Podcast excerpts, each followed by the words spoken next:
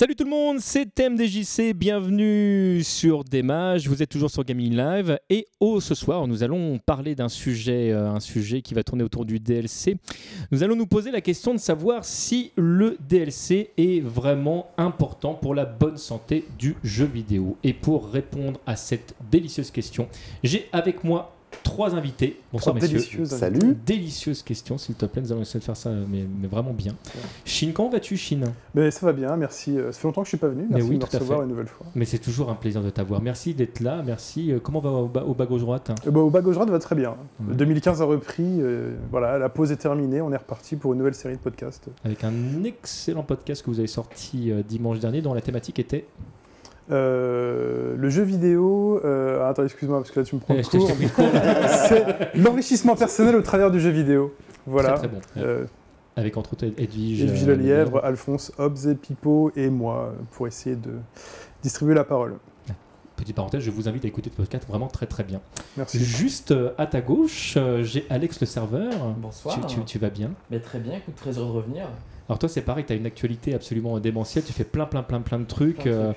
Parce qu'on peut parler évidemment des tauliers, euh, on peut parler de Radio Kawa en général où tu vraiment tu as, mille activités. Radio Kawa, où je fais le podcast euh, Ta gueule sur. euh, non, c'est pas une insulte, hein, c'est c'est un podcast sur. Non mais je l'ai bien pris, salut, au revoir. Euh, Allo Central sur euh, la culture, sur la culture, les coups de cœur un petit peu, séries, films, musique. Ah, Excuse-moi, mais ton micro est mute, je pense, sur le petit Ah. boîtier. Ah. Ah, non. C'est-à-dire Ah, qu'on n'a rien entendu depuis tout à l'heure. C'est ça la télé. l'entend dans les autres micros. La Ah. télé des tests Tout son quand même. Tout dessus, mute. Ah oui. De toute façon, c'est Ah. pas ce- ce- Tac. ce n'est que du Tu direct, m'entends hein, donc on va tout Oui. recommencer. Puis ce n'est que Lou en même temps, tu vois. Ce n'est que moi, c'est que l'invité central. Excusez-moi d'être au milieu, c'est le plus important. Euh, Radio Kawa, oui, donc ta gueule, le, le podcast sur l'orthographe. Allo Central, l'émission sur les coups de cœur culturels. Euh, TVNR que j'anime avec Alvin sur l'actu télé. Euh, Enfin voilà, plein de choses. Radiokawa.com. Euh, tauliers, comme tu l'as dit, on a fait un super numéro sur euh, la réalité augmentée, la réalité virtuelle. Très, très bien, Ça, vrai. très très bien, oui. Ouais, Voilà. Parfaitement. Et donc, euh, Alvin Stick, je l'ai bien Ouais, dit. c'est ça. C'est bon. Alors, toi, c'est Passe le Stick, si je dis pas de bêtises. Entre autres, parce que c'est pareil, tu as quand même pas mal d'activités euh, à côté. Effectivement, TVNR sur Radio Kawa où on parle de médias, de télé, et c'est formidable. Euh, et puis effectivement, Passe le Stick, qui est une super émission. Et je dis pas ça parce que je suis dedans, c'est vraiment une super émission avec Timothée et GE2 que vous voyez souvent euh, Sur pas Gaming sur l'antenne de Live. Gaming Live. Et bah, toutes les semaines, 22h, le lundi, on revient sur toute l'actu du jeu vidéo. Et c'est super bien, vraiment écouter euh, Passe le Stick. Écoutons donc le Stick. Et puis un petit coucou à Well qui devait être avec nous euh, aujourd'hui, qui joue son rôle euh, important de papa euh, ce soir. Donc voilà. Très important. Il a- voilà, c'est très important le rôle de papa, tout à fait. Donc on embrasse toute sa famille et on va se concentrer dans- sur notre sujet. Je voulais commencer par vous poser la question parce qu'on parle de DLC donc au sens large du terme. Ça jusqu'ici tout le monde va bien. Le souci c'est qu'on on- on dit à peu près tout et n'importe quoi. On peut peut-être recadrer le DLC. Du coup, le DLC c'est quoi pour vous Si tu veux euh, commencer par exemple, Chine? Euh, c'est quoi pour moi Le DLC, c'est très large. hein. Ça peut aller du jeu euh, pseudo-complet qui va se rattacher à un gros jeu, donc on, on appelle ça des add-ons, enfin on appelait ça des add-ons à l'époque. Ça va à la microtransaction, c'est peut-être le DLC qui prête le plus à discussion euh, aujourd'hui. Mhm. Et euh, pour moi, il y a une troisième type de DLC, c'est un DLC euh, totalement à l'avantage des éditeurs, mais on en parlera, je pense, tout à l'heure, qui sont ceux qui, qui sont là pour essayer de contrôler un peu l'occasion et, euh, et, qui, euh, et qui euh, vendent des fonctionnalités aux joueurs qui n'ont pas acheté leur jeu directement au magasin.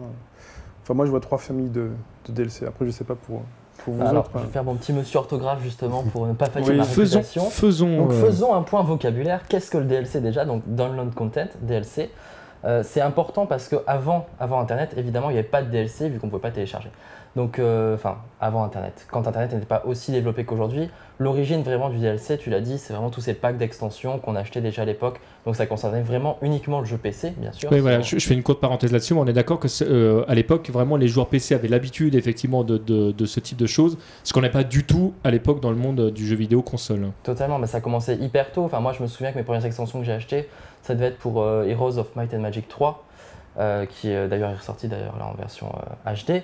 Euh, donc voilà, c'était vraiment pour des, euh, c'était du gros contenu, forcément, euh, qui, qui t'apportait vraiment une expérience assez large dans ton jeu vidéo, qui l'étendait énormément. Donc c'était vraiment seulement pour le PC. Après, forcément, avec Internet, ils ont commencé à le vendre en ligne. Donc ça a été des téléchargements, d'où le nom DLC, donc Download Content, contenu téléchargeable.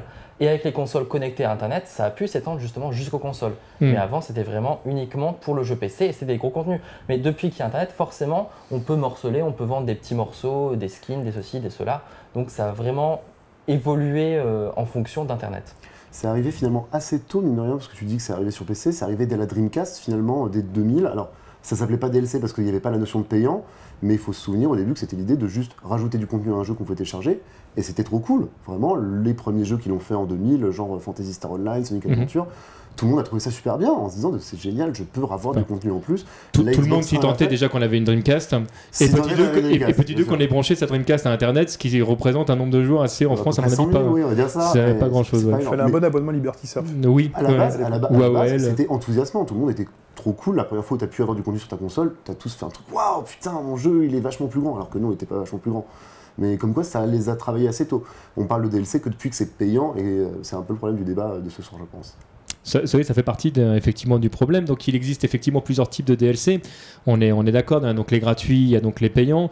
On, va omettre tout de suite pour éviter euh, le mauvais débat de tout ce qui va être euh, mis à jour de votre OS ou ce genre de choses. Voilà, on va, on va rester euh, euh, concentré sur, sur le jeu vidéo. La question qu'on est en train de se poser ce soir, donc est-ce qu'ils sont indispensables à la bonne santé du jeu vidéo? On, a, on a eu cette idée au départ donc avec Well parce que on avait un point de vue qui était radicalement différent en fait sur l'évolution notamment du jeu de combat. On aura, je pense, l'occasion de, revenir dessus. Est-ce que moi la, la première question, enfin la deuxième question que je, je souhaiterais vous poser là, c'est est-ce que aujourd'hui le DLC est véritablement euh, important pour toutes les catégories de jeux? Je pense que c'est mis en place dès la production d'un jeu. Maintenant, il n'y a plus un jeu qui est produit sans qu'on pense, sinon au DLC qu'on va mettre dedans, à comment on peut mettre des DLC dedans. Des jeux boîtes qui sortent, il y en a de moins en moins déjà. Et les jeux boîtes qui sortent sont prévus à la base pour qu'on puisse rajouter par-dessus. euh, le jeu sera vendu 60 euros et qu'on puisse rajouter 30 euros de DLC par-dessus. C'est- C'est prévu comme ça. Et, Et même surtout- Nintendo y est venu. Et surtout, ils commencent à développer le DLC avant même la sortie du jeu. Enfin, le, le développement est complètement concomitant. Et, euh, et parfois, c'était le cas par exemple sur Resident Evil 5, où le DLC c'était juste en fait une, une clé qui permettait de débloquer un mode. C'était le mode multijoueur en fait à Cap- l'époque. Capcom est très fort pour ça. Et, euh, et voilà, enfin, le- c'est pas vraiment d'une démarche globale, c'est-à-dire que le développement du jeu prend en compte ce qui sera vendu ultérieurement. Donc des fois, c'est vendu hyper rapidement. Euh, Nintendo, je pense qu'ils ont encore une forme un petit peu à l'ancienne où ils développent encore un petit peu en Ils dehors de, de la sortie. hein, donc, euh, Ça reste relativement récent. Mais sinon, je pense qu'aujourd'hui, c'est vraiment des stratégies globales, d'où la multiplication évidemment des Season Pass. Ce qu'il faut dire, c'est que le prix n'a pas véritablement évolué, euh, le prix des jeux n'a pas véritablement évolué depuis les années 90. On est toujours aux alentours de 400 francs, hein, donc 60 euros aujourd'hui, même moins si on va fouiner un peu sur le net. Mais Par puis, euh, même, euh, enfin, ce que je te coupe deux Ouais. secondes, c'est que non seulement le prix n'a pas évolué, mais du coup, comme c'est en un prix constant, c'est même moins cher qu'avant. hein, si tu Voilà, si on compte l'inflation, les choses comme ça, donc euh, bon, on va s'épargner des calculs un peu savants, mais les prix de production des jeux, les jeux sont plus ambitieux, les équipes qui produisent les jeux sont plus grosses, il y a plus de musique, il y a plus de jeux d'acteurs, il y a Ah plus les triple A sont de plus en plus chers à faire. Ça, on, voilà, est tous d'accord. plus cher aussi. Donc forcément, forcément, quand ils pensent un jeu, euh, 60 euros, bon, psychologiquement pour un joueur c'est difficile de mettre plus de 60 euros à l'achat de son jeu euh, en boîte. Par contre, ils sont obligés de, ré- de réfléchir à des, à des moyens de, de, de- de ramasser un peu plus d'argent euh, suite à la sortie du jeu. Il faut savoir qu'actuellement, en fait, sur 10 jeux qui sortent en magasin, on estime que c'est à peu près seulement 2 qui sont rentables, bénéficiaires. Donc, euh, en fait, quand tu poses la question, sont-ils vraiment indispensables à la bonne santé Ils ont besoin de miser sur des gros jeux, des AAA, sur des licences connues, pour pouvoir justement innover et prendre des risques à côté. Le DLC sur un jeu hyper connu, euh, comme euh, des maps pour un Call of ou n'importe quoi, ça permet de s'assurer de l'argent facile en fait, ce qui permet donc de pouvoir être placé pour pouvoir investir. Donc en un sens, oui, c'est important d'un point de vue économique pour la bonne santé de ces entreprises. Et puis je pense qu'il faut être assez, euh, assez lucide là-dessus, sur le fait que les jeux qui sortent en boîte aujourd'hui, les AAA qui sortent aujourd'hui, on est très loin des petits développeurs sympathiques, encore qui étaient des petites boîtes, des PME qui pouvaient sortir à 40, 50 personnes des jeux sur l'époque PlayStation 1, Mhm. PlayStation 2.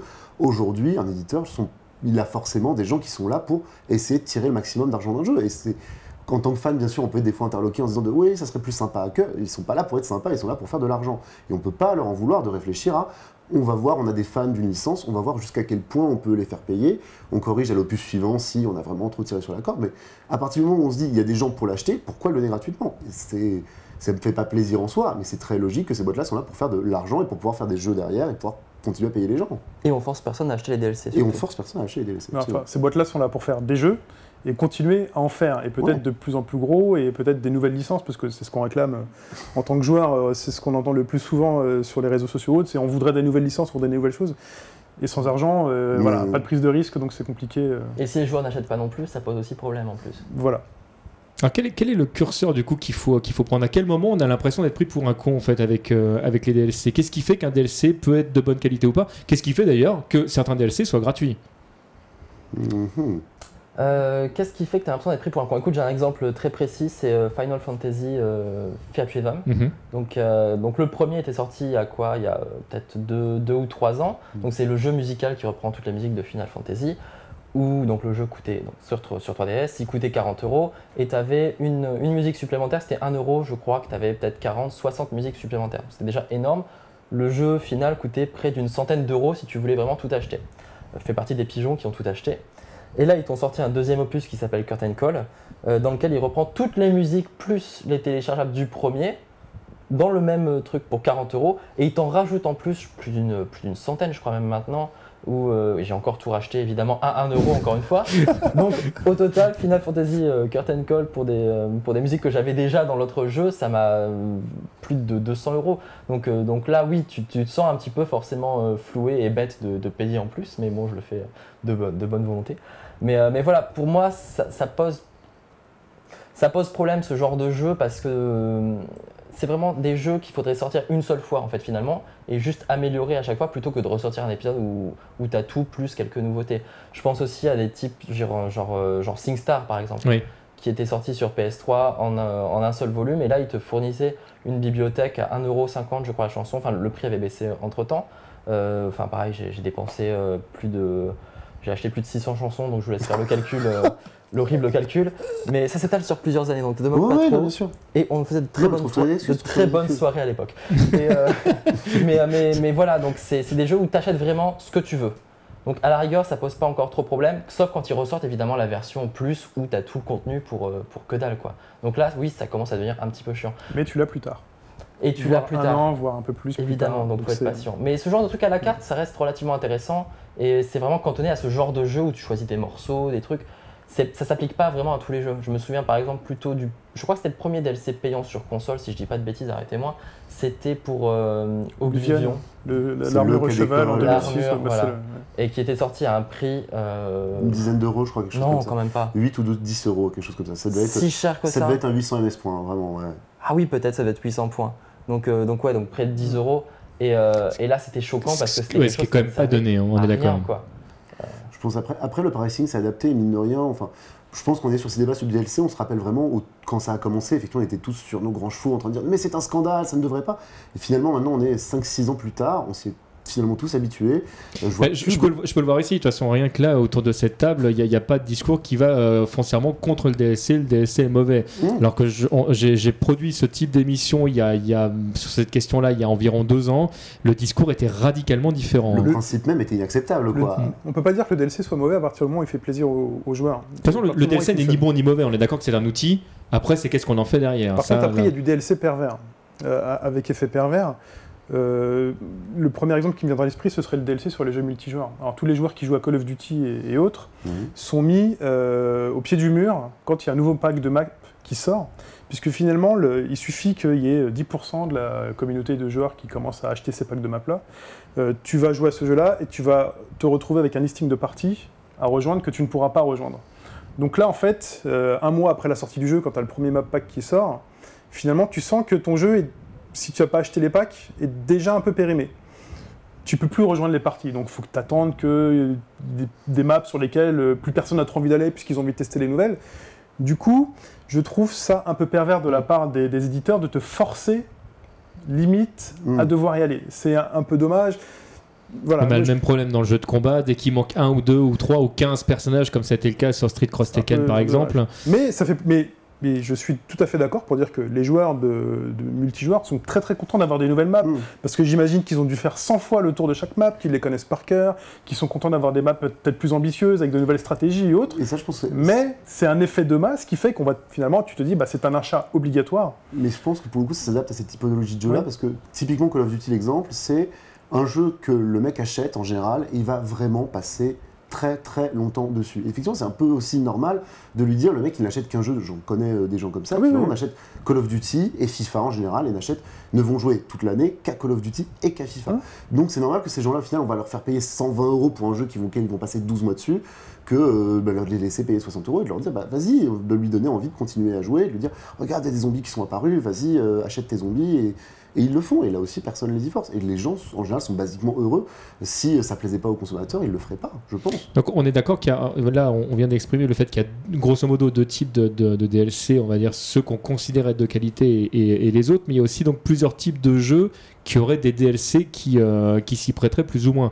Donc là on parle de nouvelles maps par exemple sur, sur Call of, euh, une nouvelle quête sur tel ou tel euh, jeu RPG par exemple qui aurait éventuellement une, les- une nouvelle quête, Les le- extensions de Fallout ou de Skyrim, qui pour par le coup, exemple. sont de qualité assez inégale et au moins sont très optionnelles et se vendent certainement moins que des extensions de, de Call of Duty, je pense. Parce qu'en général, tu attends une review avant de prendre le DLC d'un jeu solo, parce que c'est quand même important de savoir si, euh, bah, si ça vaut le coup, sachant que bah, typiquement sur les jeux Bethesda, tu as un DLC sur deux qui vaut le coup et l'autre le vaut pas. Quoi. Mais tu as des jeux comme ça où c'est vrai, euh, le jeu est tellement pointu et nécessite pas forcément une suite tout de suite que c'est mieux d'avoir une expérience prolongée grâce à un DLC. Je pense par exemple au 4X, donc il y a un genre de jeu PC type Civilisation euh, où tu as très peu de, jeux, enfin le genre est assez peu présent, il y a peu de, de, de jeux qui le représentent. Mhm. Mais tu as plein d'extensions pour ces jeux en général. Enfin, les civilisations, tu avais toujours plein plein d'extensions. Et c'est pas forcément un nouveau jeu tout de suite qu'il faudrait ressortir. Donc, euh, donc tu as vraiment moyen d'améliorer complètement le jeu original sans forcément passer par une nouvelle version. Et là, c'est vraiment Roadrunner, en plus, un, jeu- un genre de jeu qui joue pendant des dizaines, des dizaines, voire des centaines d'heures, évidemment. Donc tu as des, des jeux type Mario Kart aussi. Le fait que le dernier Mario Kart sorte plutôt, enfin, passe plutôt du côté des extensions plutôt que, plutôt que de ressortir tout de suite un nouvel opus, parce que finalement, qu'est-ce qu'il y a de neuf? Pas énormément de Là c'est grand-chose. vraiment une nouveauté du côté de chez Nintendo, on est d'accord. hein. Sur un Oui. Mario Kart on n'avait jamais eu ça comme ça. euh. Mais, euh, mais tant mieux, j'ai envie de dire, parce que la gravité, finalement, ça apporte pas grand chose. Ils auraient pu ressortir le, le truc de, de Wii et foutre les nouveaux, euh, les, les nouveaux circuits qui ça aurait pas forcément changé grand chose. Aurais-toi accepté d'acheter un Mario Kart 9 avec euh, je sais pas combien de circuits de base euh, C'était combien Enfin, je sais plus. 32, je crois, il y avait 32 circuits, je crois. 32 circuits de base. 32 circuits, donc les 32 mêmes circuits plus 8 circuits nouveaux. Mmh, Est-ce qu'on aurait, est qu'on aurait accepté que ça s'appelle Mario Kart 9 ou euh, Mario Kart 8 euh, Prime euh, Honn- Honnêtement, c'est là où c'est très bien trouvé On sur l'aurait les pas DLC accepté. Mario Kart. C'est exactement ce qu'on voulait. J'ai adoré, j'ai passé des heures et des heures avec mon copain sur Mario Kart 8. Et c'est quelque chose où vraiment la seule chose qu'on voulait, c'était plus de circuits. On voulait pas racheter un jeu, on voulait pas un nouveau gameplay, on voulait pas de nouveaux objets. On voulait juste des nouveaux putains de circuits avec euh, du Zelda, du fanservice à bord. Et pour 12 euros. Et en plus, Nintendo l'a très bien pricé. 12 Il le euros pour. Pour le moins cher qu'un map, pour, euh, pour 15 euros, vous avez 4 maps Call of Duty. Là, pour euh, 12 euros, vous avez 16 nouvelles courses Mario Kart. la moitié du jeu. Donc, euh, La moitié d'un Mario. Kart. Et là, là c'est très très bien fait parce qu'en termes d'ajout de contenu, c'est là. En plus, il y a des nouveaux personnages, il y a des nouveaux véhicules. C'est topissime mais c'est pas cher. Donc, euh, Mais ça rejoint un peu ma réflexion sur les, les jeux multijoueurs, c'est-à-dire que la personne qui n'a pas acheté le map pack euh, Zelda, Ah, les, les- les premiers, ah, les premiers jours, les premiers jours, effectivement, t'avais pas beaucoup de parties et tu voyais tout le monde rouler en Link. hein. voilà. Donc euh, euh, là, tu te sens un peu biaisé, tu te dis, ok, mon jeu, personne ne joue sur mes, sur mes circuits, si je veux continuer à jouer, il faut que forcément que j'achète. Donc Ah. c'est l'effet un peu pervers, mais, mais c'est vrai, on est tous très contents d'avoir des nouvelles choses. Ah, donc, euh, Je pense honnêtement que tous ceux qui ont acheté euh, Mario Kart ont foncé sur le DLC parce que c'était tellement attendu. pas cher Mm. pour, pour le- la quantité de contenu proposé. C'était quand même. euh, Mais J'en connais, j'en connais qui sont pas, qu'on va passer le, le- le pas, hein, et qui, qui trouvent ça assez scandaleux euh, de, de devoir repayer pour avoir de nouveaux circuits. euh, Bon, voilà. Je pense un des trucs qui a changé aussi, qui fait qu'on on accepte bien le DLC, c'est qu'aussi, tout bêtement, souvent quand on a les réactions épidermiques, qu'on est contre le DLC, c'est souvent les, plutôt, quand on est plutôt jeune, quand on n'a pas forcément accès à une carte bleue, quelque chose comme ça, mais rien, vu que l'âge moyen du joueur s'est élevé, qu'on est plus tous des trentenaires, je pense aussi que nos moyens, les moyens qu'on peut investir dans le jeu ont augmenté et que les éditeurs ont aussi compris ça, que voilà, quand tu n'es pas en train de quémander un billet à maman pour t'acheter ton jeu tous les trois mois, le principe c'est une fois que tu as acheté un jeu, vraiment on veut que tu ailles jusqu'au bout et tu as ta carte bleue, tu l'as là, tu l'as enregistrée sur ton compte PSN, donc vraiment c'est facile, ça appuie sur croix deux fois et tu as ton DLC, tu as lâché tes 10 euros sans te rendre compte. Je pense qu'il y a aussi ça qui joue beaucoup sur le fait que tu vois, tu es demandeur en contenu, on choisit de plus en plus les gens auxquels on joue, mais rien des gens, enfin, parler de jeux vidéo aujourd'hui, il y a tellement de genres dans lesquels on ne peut pas s'intéresser, quelqu'un qui joue au MOBA et pas du tout quelqu'un qui va jouer à Mario Kart forcément, pas là au même moment. Et je pense que ça joue aussi en termes de pricing, en termes de fait qu'on peut vraiment t'extorquer de l'argent. En termes, de, en termes de pricing, je pense qu'il y a une démarche qui était assez intéressante de la part de Microsoft, c'était d'utiliser des points plutôt que d'utiliser des euros. Hmm. Et je pense que c'était plutôt une, euh, c'était plutôt une manière de faciliter le passage à l'acte, de se dire euh, bon, ces choses-là finalement ça vaut pas, euh, ce costume pour mon personnage ne vaut pas 4 ou 5 euros, il vaut, il vaut 300 MS points. C'est beaucoup plus. euh, c'est beaucoup- ça, passe plus facilement. Je, je trouve qu'au contraire, c'est plus, ouais. plus opaque, donc du Ouais. coup, tu sais pas trop la valeur de, de la chose. Moi, Moi, c'est- moi, c'est ce qui m'a. Je suis, Ouais, moi, je suis un peu comme toi, mais c'est ce qui m'a refroidi. Moi, je- d'ailleurs, c'est pour ça que je n'ai jamais rien acheté sur, euh, sur Xbox. Moi, en je fait, pense que le fait c'était de, plus un facilitateur, sachant qu'en plus, quand tu achetais des points, donc tu les achetais forcément par 800 ouais, par euh, pack. Par pack, et que les, et que les DLC, enfin, il y avait toujours un petit rab en plus, Mais- où tu voulais acheter un contenu, tu avais toujours un petit rab de points en plus qui faisait que ces petits points-là, tu les. Voilà, ils s'accumulaient, donc tu avais 50 points par 6, ça te faisait 100, 150, et là tout d'un coup, hop, un petit DLC pour ton avatar. euh, Je t'avoue que Sur moi, Xbox, ça fonctionnait pas trop comme ça. Moi, vraiment, j'ai beaucoup plus dépensé une fois qu'on est vraiment re- repassé à la reconversion euro. Ça, puisque moi, j'avais vraiment, je savais combien je payais mon jeu plutôt que combien de points, tout ça, faut convertir, c'est un petit peu relou. Là, je trouve que c'est plus clair, c'est plus honnête aussi pour le, pour le consommateur. Je pense que c'est une meilleure chose. Et tous les constructeurs sont revenus dessus d'ailleurs, parce qu'effectivement, et Nintendo et Microsoft ont lâché ce système-là. Mais parce pour que- des problèmes de, de, de conversion, de devise. Oui, C'est-à-dire qu'on allait- on était beaucoup à aller acheter nos cartes euh, Microsoft Points euh, En plus. sur Oui, des sites, euh, alors, soit- soit anglais, soit chinois, sur des revendeurs de cartes, voilà, qui fait que nos 800 points comptaient- co- coûtaient pas 9 euros, mais peut-être 4 euros. Du coup, ils étaient un peu perdants et euh, voilà. Je pense pas que ce soit le, le problème là. Le problème, c'était surtout que c'était plus clair. Je pense qu'ils se sont rendus compte, ils ont dû faire des tests utilisateurs et ils se sont rendus compte que c'était plus clair pour tout le monde avec des euros. Mais ceci dit, il n'est pas impossible que c'est joué. hein, parce Ouais, que je pense aussi. aussi, hein, mais, euh, mais enfin, que Nintendo l'ait aussi arrêté, alors que Nintendo, on peut pas dire que c'était non plus. Enfin, je pense que le, re- le reshop marche mieux depuis qu'ils sont passés avec des tarifs en euros clairs et, euh, et ça aide tout le monde. Que les points du DSiWare, bon déjà le DSiWare quoi.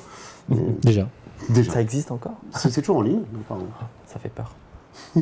Ah, du coup, euh, on, parlait euh, donc de- des catégories de, DLC. Il y a un monde sur lequel on n'est pas encore venu qui pourtant a une incidence qui est absolument euh, énorme sur le DLC, c'est le monde de la compétition, donc tout ce qui va être e- e-sport en général. Est-ce qu'à un moment donné, du coup, les éditeurs ne forcent pas la main de, certaines communautés quand on est affilié? On parlait tout à l'heure de certains types de jeux, je parlais tout à l'heure de- des jeux de combat, où là, on sait que si jamais on doit être bon sur le jeu, il faut forcément qu'on ait l'ensemble du roster, sinon c'est, euh, il n'est pas possible de savoir bah, contre quel personnage on va jouer ou pas. Donc on n'a pas le choix, à un moment, de, si on veut le faire correctement, que d'acheter le, le DLC. Est-ce qu'à un moment, du coup, l'éditeur ne nous force pas la main T'as pas, Ah bah, t'as pas le choix, complètement. t'as- t'as pas le choix ou tu changes de jeu. Si t'es vraiment pas content, ne te mets pas le Sauf flingue si sur la. Non, bien sûr, personne ne met un, un- un flingue sur ma table, on est d'accord. Mais si c'est le jeu du moment, tout le monde joue dessus, etc., le- que les, les, les personnes qui, euh, qui mettent en place les, euh, les compétitions décident de dire bah oui, on accepte parce qu'il y a, on, on accepte parce qu'il y a la pression des joueurs, on accepte les persos DLC. Finalement, Mm. tu es obligé au bout d'un moment, si tu veux faire partie de ce monde-là, T'es pas obligé. tu- de, de payer On- ton on t'a- entrée. On t'a donné assez envie et c'est bah, c'est là où ils ont gagné. Oui, mais enfin, c'est pas forcément un envie, une, une envie. hein. Il y a des fois des, des personnages que tu ne vas pas jouer, mais que tu es obligé de connaître pour Mm. savoir comment ils fonctionnent. Toi, tu considères, tu considères Ultra Street Fighter 4 comme un DLC par exemple, quand tu lis ça? Ça pourrait, hein. On pourrait se poser la question sur Ultra Street 4 et je pense qu'on y reviendra. Là, je pensais plus au, au DLC de, de Street Cross Tekken par exemple, où là on avait Ah, vraiment toute une partie du. Bah, on avait 15 personnages en fait qui, Ouais. qui faisaient pas partie du, du jeu en fait, et, euh, alors qu'ils étaient en grande partie sur la galette en plus. Mais c'est complètement volontaire de la part des, des éditeurs. De toute façon, ils veulent vraiment séduire. euh, Enfin, c'est comme tu as expliqué de façon avec les, euh, sur tout à l'heure sur Call of Duty. Ils veulent séduire les prescripteurs. C'est qui les prescripteurs? C'est les plus grands fans. C'est effectivement ceux qui font aussi les concours, tout ça. Une fois que ces gens-là sont séduits et ils jouent, forcément tout le monde va s'y mettre. Et, euh, et c'est comme ça, c'est totalement volontaire. Et je pense que Street Fighter, c'est un très bon exemple de toute façon, puisqu'ils te revendent une nouvelle version. Donc forcément, les, euh, les joueurs les plus, les plus à fond dedans, ils vont commencer à s'y mettre dessus. Donc tout le monde va se mettre à suivre. Et euh, oui, c'est une sorte de, DLC, on peut le dire, parce que c'est quasiment le même jeu qui est un petit peu revampé. Mais, mais oui, c'est- une technique complètement volontaire de leur part, je pense. Est-ce que euh, Street Fighter 2 Dash à ce moment-là ou Super Street Fighter 2 n'étaient pas déjà des DLC physiques Bah voilà, à l'époque, il n'y avait pas encore cette notion de DLC, mais si on avait vécu, euh, si Internet s'était développé à ce moment-là, peut-être qu'ils auraient été proposés sous forme de contenu téléchargeable, qui sait, peut-être? Moi, c'est pour moi, c'est évident, effectivement, à partir du moment où ça a été une solution. Aussi, c'est assez bête, on l'a peut-être pas dit euh, encore, c'est que c'est tout simplement plus rentable. Le, déma- le dématérialiser, c'est pas- c'est pratique, ça coûte en termes de frais de fonctionnement, ça doit coûter 10 centimes par téléchargement en prenant très très large. Donc forcément, c'est de l'argent qui va plein pot, qui prend euh, 30% pour le consolier et 70% pour celui qui vend le DLC Mhm. vraiment. Donc c'est beaucoup plus rentable. Et euh, on avait le, le paradoxe au niveau des jeux indépendants en l'occurrence, où les développeurs expliquaient qu'en vendant leur jeu en ligne 15 euros tout seul, ils se faisaient autant que si un éditeur le sortait en boîte à 60. Donc pour euh, imaginer la marge pour les éditeurs, c'est très rentable aussi parce que c'est du bénéfice qui va directement dans leur poche sans passer par l'intermédiaire Micromania. Ce qui est très important pour le DLC, c'est justement le fait que les éditeurs et les créateurs de jeux aient un contact direct Mm. avec le joueur et proposent du contenu directement, sans filtre, sans que ce soit dans un magasin. Euh, sans qu'il y ait besoin justement de faire des boîtes. Et tu crées un lien direct entre toi et le joueur et donc d'accumuler plus de, de- plus, De revenus, plus de revenus, mais ces revenus sont aussi maximisés par rapport au, justement aux frais de fonctionnement, enfin du- sur le développement du jeu. Quand tu Bien sors sûr. un DLC, euh, ton jeu de base est déjà développé, ton moteur est déjà fait, tout, tout est, tout est déjà là. Mm. Finalement, le travail que tu fais en supplémentaire, tu peux le faire en équipe réduite, tu peux le faire sur euh, des euh, travaux qui sont déjà amortis, sur un marketing qui est déjà amorti, tu n'as finalement pas besoin de le vendre ton DLC. Quasiment. Tes- ouais. Tes publicités dans le métro, ça y est, elles sont passées, ton GTA machin, il est déjà sorti. Tu ou peux ton- même foutre des pubs direct dans le jeu. voilà, là c'est vraiment quand tu vas allumer ton jeu, tu as un petit point d'exclamation sur le menu extra, euh, tu vas aller dessus, fais qu'est-ce qui se passe, hop, nouveau truc est sorti, tu es en contact direct et l'euro investi dans ce DLC là te rapportera plus en termes de bénéfices que l'euro investi dans ton jeu, le jeu au départ. Donc bien sûr. c'est c'est bénéf pour tout Surtout le dans monde. le cas de costumes ou de trucs cosmétiques qui sont vraiment rien à développer du tout et qui sont là vraiment pour les fans les plus hardcore. Effectivement, même si tu vends 100 de tes costumes, tu t'en fous parce que ça va coûter 2 heures à un graphiste, peut-être un peu plus, mais en tout cas, c'est pas un investissement énorme et effectivement, le bénéfice dedans est, est magistral. Quoi. Et imagine en plus quand tu peux vendre en ligne ton, ton DLC, enfin je pense aux Sims, euh, clairement tu peux vendre ton, ton DLC en ligne au même prix que la vente euh, de, de la Physique, galette. ouais. Quoi. Donc euh, 40 euros, euh, 40 euros tu l'achètes euh, en ligne, effectivement ça rapporte beaucoup plus à EA que tu achètes. euh, jeu dit, il y, a- y beaucoup de jeux qui sont comme ça aujourd'hui, hein, qui Ah, sont mais oui, vendus euh, même prix. euh, Il y a même des fois, c'est même pire. Tu trouves ton jeu euh, matériel euh, moins cher. Mm. Moi, Bayonetta, je l'ai payé euh, en édition collector 20 euros moins cher que si jamais je l'avais acheté sur le, sur le PSN à l'époque. Enfin, Enfin, moi, c'est pour ça que je considérais pas forcément les Ultra Street Fighter 4 ou autres comme des DLC, qui sont des jeux à part entière. On leur a changé le titre, on les trouve en boîte. Si tu veux l'acheter, il faut que tu passes sur le store, que tu achètes véritablement un jeu. C'est pas quelque chose de. euh, Et pourtant, tu peux l'acheter en DLC Ultra Street 4. Parce que si tu as par exemple Super Street 4, tu peux acheter le DLC Ultra Street 4 et ton jeu se met à jour. c'est moins cher. On considère que tu as déjà acheté l'épisode d'avant, que c'est vrai qu'il y a un calcul de delta qui est fait entre les deux versions et qui pourrait s'apparenter à un DLC. Mais le jeu est un nouveau jeu à part entière. C'est pour moi difficile de considérer ça comme un, comme un DLC. De même que euh, bah, j'allais parler de GTA 4 et de ces deux extensions. euh, ils sont quand même passés par la case boutique pour vendre les extensions. Euh, voilà, il y avait des boîtes avec euh, The Lost and Damned, il y avait une boîte pour. Euh, même si Il y a une dedans. version standalone en plus, je crois. Oui, en plus, il y avait Ils des versions. C'était voilà. les deux sur la même galette, mais c'était plus tard aussi. Voilà. Ils ont quand même d'abord essayé de pousser au maximum les versions. C'était vraiment entre les deux. Moi, je ne saurais pas du tout comment, euh, comment, qualifier ça, comment qualifier ça? Pour le coup, ça s'adresse à un public un peu plus restreint. On oublie aussi quand on, quand on parle des boutiques, par exemple, on se demande encore comment tournent les boutiques. C'est assez bêtement pour pouvoir acheter avec du liquide. Il y a des gens qui n'ont aussi pas accès à une carte bleue. Et cette sortie retardée ou les éditions gothiques qui permettent d'avoir Et tous les DLC sur la Et galette. qui ont peur des achats des maths, euh, enfin, Ouais, qui- et qui ont peur d'Internet. hein, tout euh, simplement, ouais. Ils ont le droit aussi. Même si ça se limite euh, maintenant. On est sur euh, 95% des nouvelles consoles qui sont connectées dans les foyers. Voilà, et le but est aussi là d'aller les chercher avec, bah, on va peut-être parler des free-to-play, mais les free-to-play qui sont aussi arrivés sur console, parce que là aussi c'est un moyen d'aller les chercher, euh, et c'est un modèle économique qui s'est imposé, de dire les gens, on va pouvoir les faire payer au fur et à mesure, c'est comme le Sofinco euh, 30 fois sans frais, euh, au moins on va dire, allez vas-y, paye 2 euros par mois plutôt que de payer tout en une fois. Sur C'est des, modèles différents Et ça, ça tombe très bien que tu en parles parce que justement, je, je souhaitais qu'on euh, enchaîne dessus. Aujourd'hui, on a donc effectivement ce modèle de, de- de free-to-play. euh, ce qui permet, on peut très bien pour la plupart des jeux jouer complètement gratuitement au jeu, parce qu'il y a des jeux qui permettent vraiment d'aller jusqu'au bout du jeu sans, sans du tout euh, mettre la main au porte-monnaie. Euh, on est sur vraiment un autre modèle économique, mais on se rend compte que les gens qui s'investissent dans le jeu finalement payent des fois le jeu beaucoup plus cher que si jamais ça avait été une, euh, une version payante. Mais est-ce qu'on peut vraiment parler de, de DLC quand c'est comme ça? La dernière fois qu'on a parlé de modèle économique sur, euh, au bas gauche-droite, on s'est fait, on s'est Mmh. fait corriger, et Alphonse nous dit attention, c'est un modèle de revenu. Donc, euh, plutôt que de parler de modèle économique, comme tu parlais tout à l'heure, de, c'est de modèle de revenu. Mhm. Et je ne sais pas si on pourrait assimiler justement le free-to-play ou le freemium à, euh, à un modèle de revenu, euh, enfin de DLC. Enfin, pour moi, c'est totalement du- différent du DLC. À la base, tu as un contenu qui est gratuit, mais euh, les, le- ce qu'on te propose d'acheter n'est pas quelque chose en plus. On te propose de continuer à jouer au jeu et de jouer véritablement au Ah, il y a- il y jeu. a certains jeux où tu vas vraiment télécharger quelque chose du coup. Oui, mais on te, on te propose de payer pour finalement accéder au jeu tel qu'il devrait l'être normalement. On t'a fait goûter un petit peu, c'est bien, c'est sympa, mais euh, si tu payes, tu vas véritablement accéder au jeu tel qu'on l'a pensé.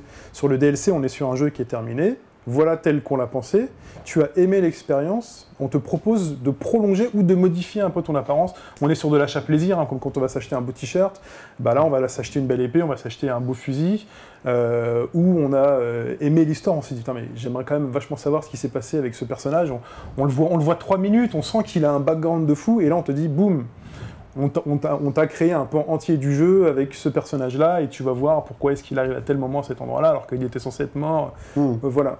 Mais euh, voilà, moi, je, enfin, de mon point de vue, euh, j'assimilerais pas du tout le freemium et le free-to-play au, au Mais- DLC. Au DLC. T'as raison, Ouais. parce que tout est dans le nom en fait. Dans DLC, c'est content, c'est contenu. T'achètes vraiment pour un contenu, c'est quelque chose de palpable. Dans le freemium, t'achètes pas quelque chose de palpable. Et c'est un modèle d'ailleurs qui commence aussi à toucher les, les jeux classiques, puisque je pense par exemple dans certains RPG où tu peux payer carrément pour, euh, pour qu'on te monte de niveau, pour apprendre des armes, des, euh, des- enfin. Si, quand on te donne des armes, évidemment, là c'est palpable, donc ça pourrait être contenu comme, ça pourrait être considéré comme du contenu. Mais, Bon, on va y euh, revenir mais justement ça vient cette pour partie-là. faciliter, ouais. tu vois. Mais, donc je suis assez d'accord le, avec, euh, le avec pay to Shin. win, euh, on en avait déjà parlé ici, mais on va. Mais je suis assez d'accord avec Shin petite pour dire que, que les freemiums c'est pas forcément du, enfin c'est pas du DLC parce que c'est euh, c'est plus oui c'est euh, c'est un modèle assez différent en fait. Je pense quand même que ce modèle-là, l'émergence de ce modèle-là et le fait qu'il marche vraiment très bien, et enfin, on a découvert un pan de joueurs qui ne payaient pas, ou déjà qui ne jouaient pas et qui ne payaient pas, qui se sont mis à payer. Je pense que c'est un dérivé. Alors, c'est peut-être un dérivé du DLC, puisque les DLC sont arrivés avant les Je freemiums. pense, si je pense que les. DLC sont arrivés. Enfin, non, le, le modèle free-to-play existe en Corée depuis, euh, depuis le début des années 2000. Donc je pense que Ah, mais la Corée, c'est c'est particulier. vraiment- Bien sûr, mais en tout cas, Ouais. que, ce- que cette réussite-là, on a vu aussi, ça a émergé chez nous à peu près parallèlement, et on s'est rendu compte que, effectivement, que le freemium permettait de faire payer des gens qui n'auraient pas payé du tout, ou qui euh, payaient moins, qui auraient moins payé si le jeu avait été sorti en boîte ou en abonnement, et que c'est ça aussi qui a attisé l'appétit, et typiquement, tu le disais, sur les RPG, ou sur, je pense au jeu IA qui avait mis ça à un moment, Oui. sur euh, typiquement Dead Space, je crois qu'on avait parlé, effectivement, pour pouvoir crafter ses armes, on pouvait acheter plein de contenu à l'intérieur du jeu, effectivement, c'est ça qui... Les deux sont interpénétrés, en tout cas, ils ont essayé de faire les deux en même temps, ça n'a pas super bien marché, mais euh, en tout cas, ça a montré qu'il y a vraiment de l'argent à se prendre dedans. Enfin, sachant que la, la majeure partie des revenus euh, sont issus des DLC maintenant, même pour Mhm. les plus gros. Alors par exemple, j'ai toujours Alphonse euh, qui m'a aidé un peu sur le, sur le sujet, qui m'a fourni quelques chiffres, par exemple sur Electronic Arts, qui en 2014, euh, les moitiés de- des revenus d'Electronic Arts euh, sur le business sont du euh, DLC. Ça me donne pas du tout. C'est euh, plus de la moitié, c'est 900 millions de dollars. Ouais, sur le, le FIFA Ultimate Team, sur Voilà, les sur- DLC de Battlefield. Euh, aujourd'hui, est-ce que c'est nécessaire à la survie du jeu vidéo? Enfin, en tout cas, chez Electronic Arts, c'est euh, crucial, le, le- le DLC. Enfin, on peut plus Bah, faire de jeu sans DLC pour un gros éditeur. L'expérience dont on parlait tout à l'heure de, de Street Cross Tekken, le jeu de base de Street Cross Tekken était très peu cher. Le, si jamais vous achetiez le jeu plus le DLC, en fait, c'est comme si vous achetiez un jeu en entier. Je crois que ça, ça coûtait entre 60 et 70 euros neuf. Le, ce qui fait qu'on n'avait pas l'impression, entre guillemets, si c'était pas très grave finalement d'acheter le DLC. Mais Capcom avait fait le choix, effectivement, que le jeu en lui-même ne contienne qu'une partie de son roster. Ce qui permettait, et on va en parler aussi dans un court instant, de pouvoir dire que si jamais le jeu devait être acheté en occasion, bah, le DLC ne faisait pas partie de, de l'occasion. Ouais, ça, ça, c'est un autre point. Mais pourquoi je disais, je parlais de ces chiffres-là et, de finalement de l'importance de ces revenus-là, c'est que forcément, il y a un donc, modèle de revenu qui a été pensé, c'est-à-dire que le DLC, c'est un jeu, vous le payez 60 euros, disons, et ensuite vous prolongez l'expérience avec des micro-paiements. Et là, les industriels ont dû se dire, euh, finalement, les gens sont enclins à faire du micro-paiement, à faire de la micro-transaction. Euh, c'est quelque chose qui rapporte beaucoup. Finalement, vis-à-vis du, billet d'entrée, de c'est-à-dire acheter le jeu en boîte, finalement, c'est devenu minoritaire. Ce revenu-là vaut plus grand-chose. La majeure partie va aux plateformes de distribution, aux magasins ou autres. Pourquoi justement ne pas se prendre la tête et effacer totalement ça et faire venir plein de gens qui sont enclins à faire de la microtransaction avec du free-to-play, du freemium Je pense que le, je pense que le modèle est né euh, de là. Enfin, Mm. moi, en tout cas, chronologiquement, je le vois, euh, le free-to-play et tout, arriver après euh, ces histoires de DLC, de microtransactions. Oui, parce, Donc, que, parce que mine, de, mine de rien, le- les free-to-play pour gamers, entre guillemets, qui sont typiquement des League of Legends, des, des Team Fortress 2, euh, des Dota, finalement sont arrivés 2010, 2009, 2010, donc c'était quand même un petit peu après, effectivement, on s'est rendu compte, typiquement Team Fortress 2 qui a multiplié par 20 les revenus le jour où ils sont passés free-to-play. Voilà. Ça, ça a déclenché, ça a fait un déclic, on s'est dit, bah Après, oui, la, majeure partie, euh, la majeure partie des free-to-play sont- proposent, ne enfin, proposent des microtransactions, mais qui ne sont pas du contenu, Bien sûr, qui sont plutôt du continue-to-play. C'est-à-dire que le jeu vous a tellement plu, vous êtes tellement accro, bien sûr. Voilà. que vous voulez continuer à jouer, vous voulez pas attendre 5 minutes pour récupérer une mana et il vous en faut 40 pour pouvoir euh, Mm. faire un stage, c'est payé. Mais Oui. là, on est au-delà, on n'est plus du tout dans le DLC, mais on est dans la microtransaction. Donc là, il y a quand même une, limite, on en parlait tout à l'heure, mais du coup, il y a une limite qui est assez particulière qui fait que, en fait, d'un côté, il y a le fait de pouvoir prolonger une expérience où le joueur est, euh, a envie de, de- de continuer. D'ailleurs, c'est, on, on le lit des fois sur Internet, c'est Take My Money, vas-y, j'ai, j'ai envie de, de pouvoir continuer à jouer à ça. Il y a toute une communauté qui entretient un jeu, finalement, qui le fait vivre des fois pendant des dizaines d'années. Il y a des trucs qui sont assez incroyables, Le- des dizaines, au moins une dizaine d'années. Et à côté de ça, il y a des jeux où on a l'impression que le DLC arrive, on en parlait tout à l'heure, ils sont développés en parallèle euh, du jeu. Et c'est, euh, bah, je vous préviens, de toute façon, vous achetez le jeu, vous allez en bouffer du DLC, puis en plus, il faudra le, il faudra le payer. Déjà, vous voyez les joueurs qui font la tronche, on n'est pas dans les mêmes catégories de joueurs, et on a, on a cette pression qui est faite de la part des éditeurs, qui est grosso modo, et c'est un message qu'on a lu déjà euh, euh, plusieurs fois et qu'on voit de plus en plus souvent. euh, si vous achetez pas notre, notre DLC, de toute façon, on va finir par crever. Et c'est des fois dit de la part d'éditeurs qui vont bien. Et c'est vrai que c'est un discours qu'on a, en tant que joueur qu'on a du mal à comprendre. C'est que la rentabilité est, je pense, euh, mesurée de façon individuelle par, par franchise par franchise. Vu qu'un un jeu coûte tellement cher à produire aujourd'hui, la moindre, le moindre AAA, c'est 50, enfin, ça doit être 20, 30, 50 millions, quelque chose comme ça, c'est quand même énorme. Il faut vraiment qu'on voit qu'il y ait une fanbase. S'il n'y a pas une fanbase, euh, la franchise est euh, sinon enterrée, elle se transforme en euh, jeu mobile pourri et ça donne des Sonic Runners, typiquement, qui vous C'est énormément de rêves à tout le monde. Ouais, bien bien, beaucoup de rêves. On est dans un nouveau cycle Sony, c'est se Sonic, c'est Le jeu, euh, le jeu driver de jet ski euh, free to play, là, quand même, je pense qu'on est arrivé au, au summum de ce qu'on pouvait faire. Donc forcément, il demande aussi un soutien de la communauté. S'il n'y a pas de communauté derrière, les éditeurs, voilà, dès qu'un qu'un épisode n'est pas rentable, on ferme la machine, on n'hésite pas à annuler le prochain jeu qui est déjà en production s'il le faut. On le voit sur euh, des jeux qui sont effondrés totalement, typiquement Guitar Hero à l'époque, Guitar Hero, qui a été vraiment une poule aux œufs d'or. Et puis le jour où les gens en ont eu marre, n'ont plus acheté les DLC, n'ont plus acheté les jeux, on a fermé boutique immédiatement, on n'a plus jamais entendu parler, vous n'entendrez plus jamais quelqu'un chez Activision Je pense parler de que- Guitar Hero. Je pense que les gens ont. Enfin, c'est une image que j'ai, mais je pense que les gens ont arrêté d'acheter les jeux avant d'arrêter d'acheter les DLC. Il y avait Totalement. tellement de jeux. Guitar Hero et Rock Band qui sortaient, mais c'était plus qu'un par an. Quoi.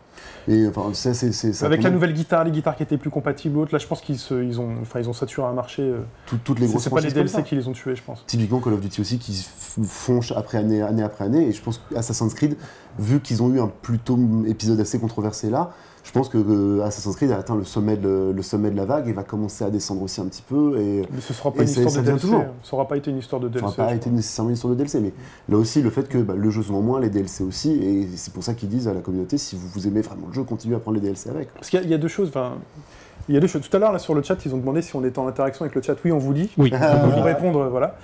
Et, euh, et pourquoi je dis ça? Parce que tout à l'heure, sur Twitter, le débat avait un peu commencé. Et donc, euh, tu avais euh, posté un article que j'ai lu qui expliquait qu'il y, avait des, euh, qu'il y avait des sociétés dont le métier était euh, justement de regarder le pitch d'un jeu, enfin, éventuellement avec l'éditeur, et de prévoir le nombre de ventes qui allait se faire. Bien sûr, votre jeu, votre pitch, ça touche telle cible, il va y avoir des zombies, il va y avoir des nazis. Euh, là, on est bien, on est dans le Je- créneau. Je trouve ça extraordinaire. Euh, il va y avoir un peu de, un peu de, je sais pas, un peu de, de, de quick time event, c'est euh, c'est très bien. Mais hein, c'est bêtement. incroyable, dit- c'est de voir à, à quoi on est réduit Voilà. et de voir que ça fonctionne. Non, mais Moi, ça c'est marche. ça que je, Mais je trouve ça ça, marche, ça marche, ça marche je trouve ça extraordinaire. Pour la télé, ça fonctionne pareil. Voilà. C'est-à-dire qu'ils sont capables. c'est- T'as peur de ciblage. C'est des sociétés qui sont capables de dire, bah, ton jeu il va faire 500 000 ventes. Voilà. Mm. Et donc ton jeu il va faire 500 000 ventes. Donc là, j'imagine très bien euh, l'éditeur derrière se dire, ok, on va faire 500 000 ventes. Pour arriver au résultat qu'on veut, on va mettre tel budget. Avec 500 000, on sera pas. euh, On sera pas dedans, ouais. on sera pas dedans. Par contre, si on met des DLC qui sont attractifs et qui sont bien, là on pourra, on pourra être dedans. Et du coup, le discours est plutôt légitime, puisque je rappelle que ce prix de 60 euros, 60 dollars, on peut pas le toucher. Bien sûr. Bon, ils ont essayé hein, de faire 70 euros à la sortie de euh, la génération précédente. Ça n'a pas duré longtemps. Ça n'a pas duré euh, longtemps, ça fait 70, 65, euh, voilà. Ça a Et été 70 pour les collecteurs. Ils ont trouvé la- l'astuce Ah en bah disant ça, les on va faire que les collecteurs, c'est- un autre. ça, ça- ça, c'est autre problème. chose. Mais, euh, mais, mais voilà, c'est-à-dire que de base, ils savent que sur les ventes, sur le fameux prix de, de- en magasin, ils feront pas, ils feront pas leur beurre, ils feront pas leur sous, ils feront pas leurs bénéfices. Du coup, c'est véritablement pensé d'avance. euh, et ça marche. Enfin, tu dis, ça marche pour tout. hein. Sur Netflix, ça marche. hein. House of Cards, ça a été construit comme ça. Ils se sont dit, ça va faire un carton parce qu'il faut que là, il y a telle scène d'action, il faut qu'il y ait un acteur connu, euh, du machin. Enfin, ba- ils l'ont dit, hein, ça a été construit euh, sur un PowerPoint. hein, euh. donc les jeux aujourd'hui sont construits sur PowerPoint.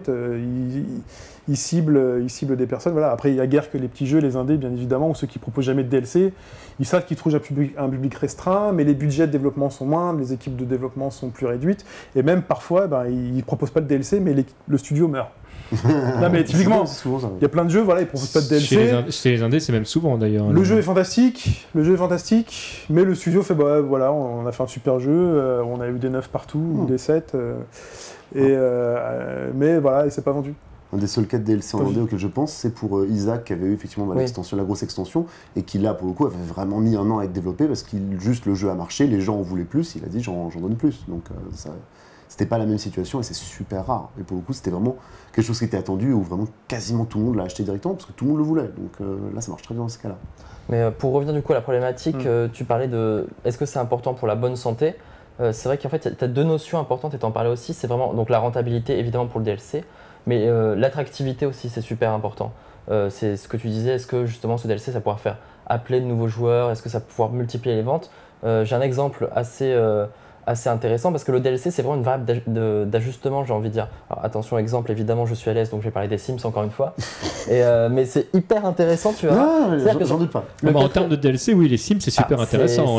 c'est un cas d'école, ce que j'allais dire, c'est un cas d'école. C'est 7, cette extensions pour le premier, euh, 8 pour le deuxième, 10 pour le troisième. Je, je me gourre peut-être dans les chiffres, mais c'est à peu près ça. Alors le dernier, donc les Sims 4, qui est sorti euh, il y a quelques mois, qui a eu une réception critique Très mitigé, oui. euh. très très mitigée, euh, voire négative sur certains sites comme euh, Gamecult qui l'a accueilli très froidement puisque c'est moi qui ai écrit le test. Euh, en fait, il y avait plein de micro-extensions qui étaient prévues à l'origine, sauf que le jeu a eu un démarrage tellement froid par rapport aux fans, alors que c'est quand même un jeu, enfin c'est une licence, c'est la poule aux œufs d'or hein, pour EA. euh, Hmm. faut pas se leurrer, ils avaient donc les extensions, euh, plus des petits packs de jeux, plus le store dans lequel ils te vendaient des meubles, des, des fringues, des, des coupes de cheveux. C'est, euh, tu dépenses des milliers d'euros pour ce jeu, c'est hallucinant.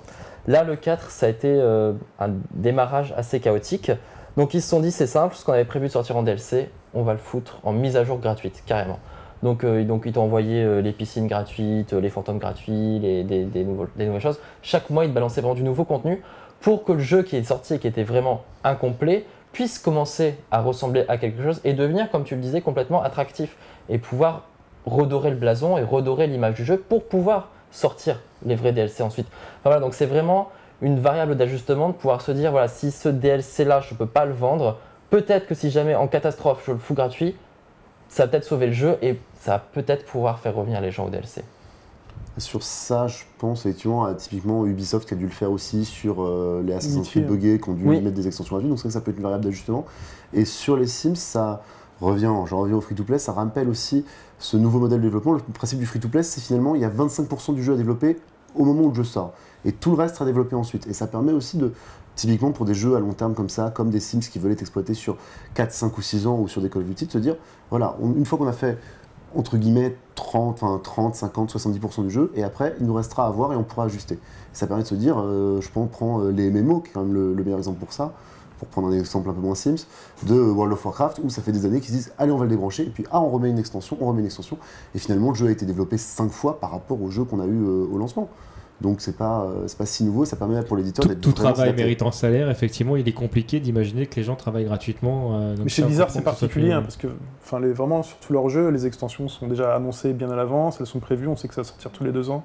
Mmh. Sur StarCraft 2, alors je connais je La communication pas du tout euh, beaucoup, sur hein. StarCraft 2, mais euh, je sais qu'ils avaient annoncé que tous les deux ans, il y aurait une nouvelle race euh, jouable, que c'est qu'il y aurait- un nouveau, une nouvelle- un nouveau scénario. Pour le coup, c'est ouais, un nouveau trois fois- scénario. C'est trois, voilà. fois- c'est trois fois le même jeu, c'est un peu spécial. Mais c'est euh, peut-être prévu à l'avance, c'est-à-dire que les, joueurs sont demandants, ils, ils disent bah, j'ai envie de connaître la campagne de telle, de telle race, j'ai envie, de- j'ai envie de savoir, et c'est annoncé, donc il y a deux ans, je pense qu'il y a véritablement deux ans de, boss, de, de, de Ouais, tra- ouais, de boulot derrière. Les Sims, euh, c'est pareil, hein, ils t'annoncent le jeu, tu sais qu'il y aura des extensions, donc c'est pour ça que c'est hyper important pour eux. Ils l'ont dit, de toute façon, si les Sims 4 se plantent, il n'y aura pas de Sims 5 parce que euh, non seulement l'extension est complètement prise dans le modèle euh, de revenu global, mais, euh, si ça se plante, ils n'ont aucun intérêt à recommencer parce que c'est beaucoup trop de dépenses. Mais c'est pour tous les jeux. Alien Isolation, ils avaient dit oui, on sortira 3 DLC. Euh, le premier n'est pas encore sorti, alors que le jeu est sorti déjà il y a. Mm. Si, le premier est déjà sorti, je crois. Mais enfin voilà, ils te les annoncent. Bioshock, c'était pareil. Je, je Bioshock Infinite, on avait mis, euh, on les a attendus des mois, au final, je les avais Ouais. pas fait parce qu'ils sont sortis 8 mois plus tard et que c'était un peu tard. Oui. Mais, euh, mais ils te l'annoncent dès la sortie du jeu, tu sais que tu auras tel nombre de DLC et on va vous vendre tel prix. euh, et euh, du coup, ils vendent un jeu et demi à certains joueurs et ça leur permet de, de revenir un petit peu Il sur. il y a des jeux pour lesquels thune. DLC sont annoncés, pour lesquels ils sortent pas. Alors je sais qu'il y en a- voilà, vous en avez donné, mais je sais qu'il y en a eu d'autres. Watch Dogs, euh, il y a eu un, il y a eu il y a un season pass pour, je crois, 4 DLC. Il y en a un seul qui est sorti pour l'instant. Voilà. Les autres, euh, zéro nouvelle, je pense. Voilà, par exemple, parlons du Season Pass, où tout est clairement annoncé dès le début, et on demande déjà aux gens de payer Hmm. euh, l'ensemble du truc. En gros, ce sont des, des jeux pour lesquels on essaie de donner une durée de vie, finalement, en disant c'est comme une série télé. En disant vous allez regarder Game of Thrones, ça va être de avril à je sais pas quoi, à septembre. euh, vous venez toutes les semaines, vous aurez un nouvel épisode. C'est vous achetez Watch Dogs, vous achetez le ou un autre jeu, vous achetez le Season Pass. Voilà, le, votre jeu va avoir une durée. Vous aurez toujours de la nouveauté puisque c'est important aussi pour les joueurs d'avoir de la nouveauté. C'est-à-dire qu'un jeu, un jeu aujourd'hui, euh, voilà, tu peux le finir en 20, 30 heures, il va être vite périmé. Tu vas être un peu, tu- tu peux être parfois un peu frustré parce que ça t'a plu, mais tu sais d'ores et déjà à l'avance que tu as des choses qui vont sortir et tu acceptes dès le départ de tout payer d'un coup parce que tu es déjà client, parce que ça te plaît et parce qu'en plus tu as des avantages. Et Mais le Season Pass, c'est encore, euh, c'est encore autre chose, dans le sens où, euh, où tu, en fait, on te laisse le choix. Tu as, des épisodes qui sont morcelés et on te laisse le choix en fait, de pouvoir acheter ce que tu veux.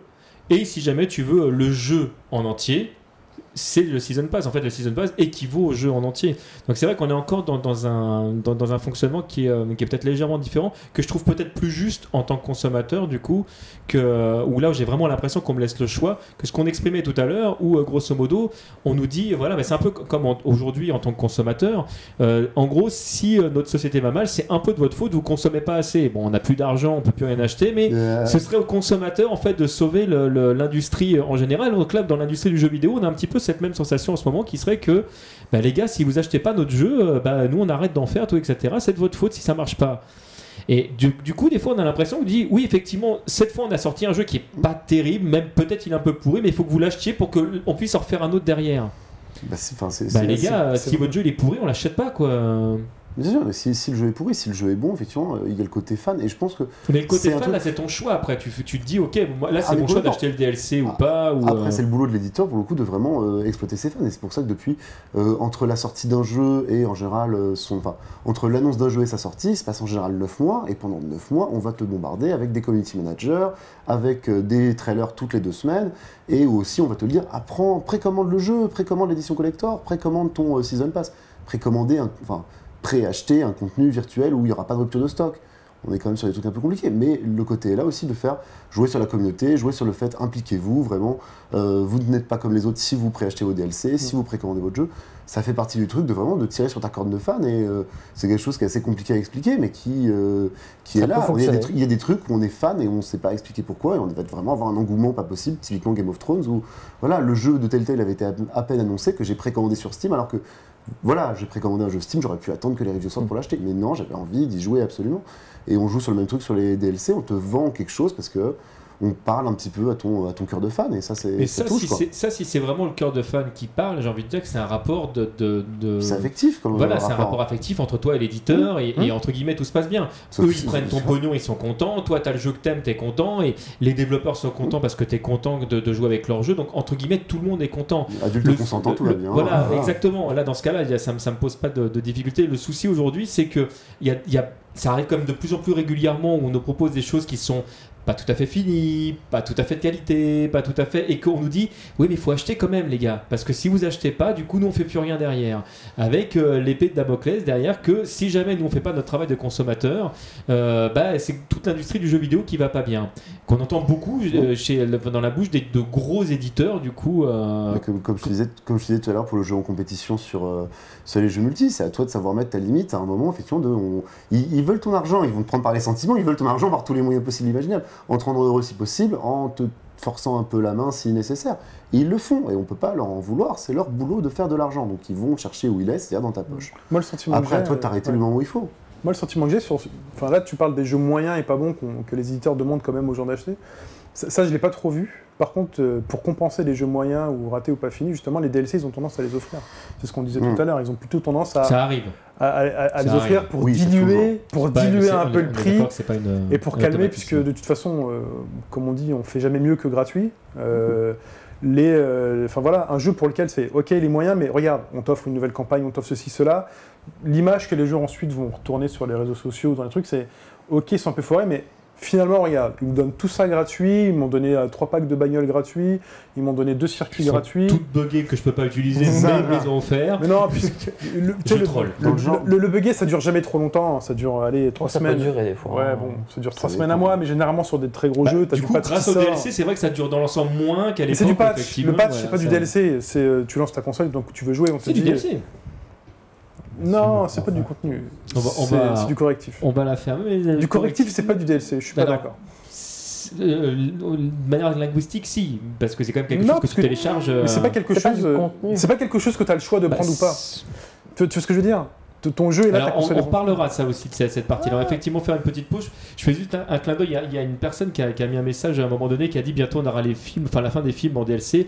Euh, Il y a déjà la fin de certains jeux, hein, des fois, qui sont en DLC. Il y a des jeux qui sont sortis malheureusement Wake, finis. Mass Effect Par 3. exemple, Et il y a même il y a même certains jeux euh, où euh, des connu. fois vous pouvez acheter le DLC sur certaines plateformes et pas sur d'autres. Il y a des gens qui ont eu des jeux en entier sur PC qui ne l'ont pas forcément eu sur console. ça, c'est un point que j'aimerais aborder après la pause avec un autre point. On se retrouve dans quelques instants. À tout de suite, les amis. Salut, c'est un nouveau thème des JC. Vous êtes toujours dans des matchs, vous êtes toujours sur Gaming Live et on se pose toujours la question de savoir si les DLC sont importants pour la bonne santé du jeu vidéo. Et je suis toujours avec Alvin Stick. Ça va depuis tout à l'heure Ça va toujours très bien. Toujours très bien. Un plaisir, Pas, pas trop chaud. Ouais, non, ça va. Bon, C'est cool. on a- des verres d'eau, c'est génial, euh, franchement. Au petit Royal. soin. Au petit soin. Alex le serveur, toujours. Très très bien. Toujours très bien. Parfait. Super. La régie est très sexy. Ouais, c'est vrai. Pas trop.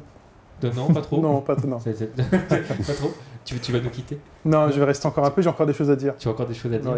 Tu veux commencer par un point particulier? Oui, je peux commencer euh, directement euh, en rapport avec la question est-ce que c'est indispensable à la sortie du jeu? Donc tu parlais aussi du, du fait que les DLC n'étaient pas disponibles, euh, pardon, étaient pas disponibles partout sur toutes les plateformes. Le DLC a aussi cette, cette fonction-là pour les éditeurs de euh, faire créer des liens directs donc avec les joueurs, mais surtout de les faire s'inscrire sur leur plateforme de téléchargement.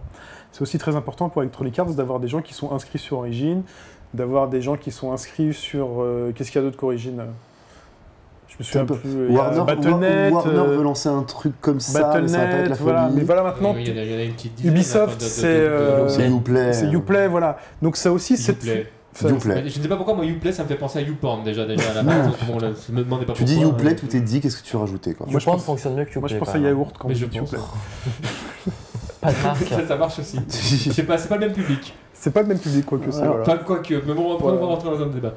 Un, un jeu vidéo et hop, ça marche, ça Je, marche je- très je vais bien. me permettre de rebondir là-dessus parce que juste avant la pause, tu parlais de ces DLC là. Il y a Oui. un truc qui est aussi des DLC gratuits à ceux qui s'en moquent. où On n'a pas parlé de euh, CD Projekt, les mecs qui font The Witcher, qui ont annoncé 20 DLC gratos pour Witcher 3 pour juste troller tout le monde et qui ont bien fait aussi. Et là, on voit en termes de réaction de communauté, ils ont bien dit nous, on pense pas les DLC euh, Mais ça, comme c'est les autres.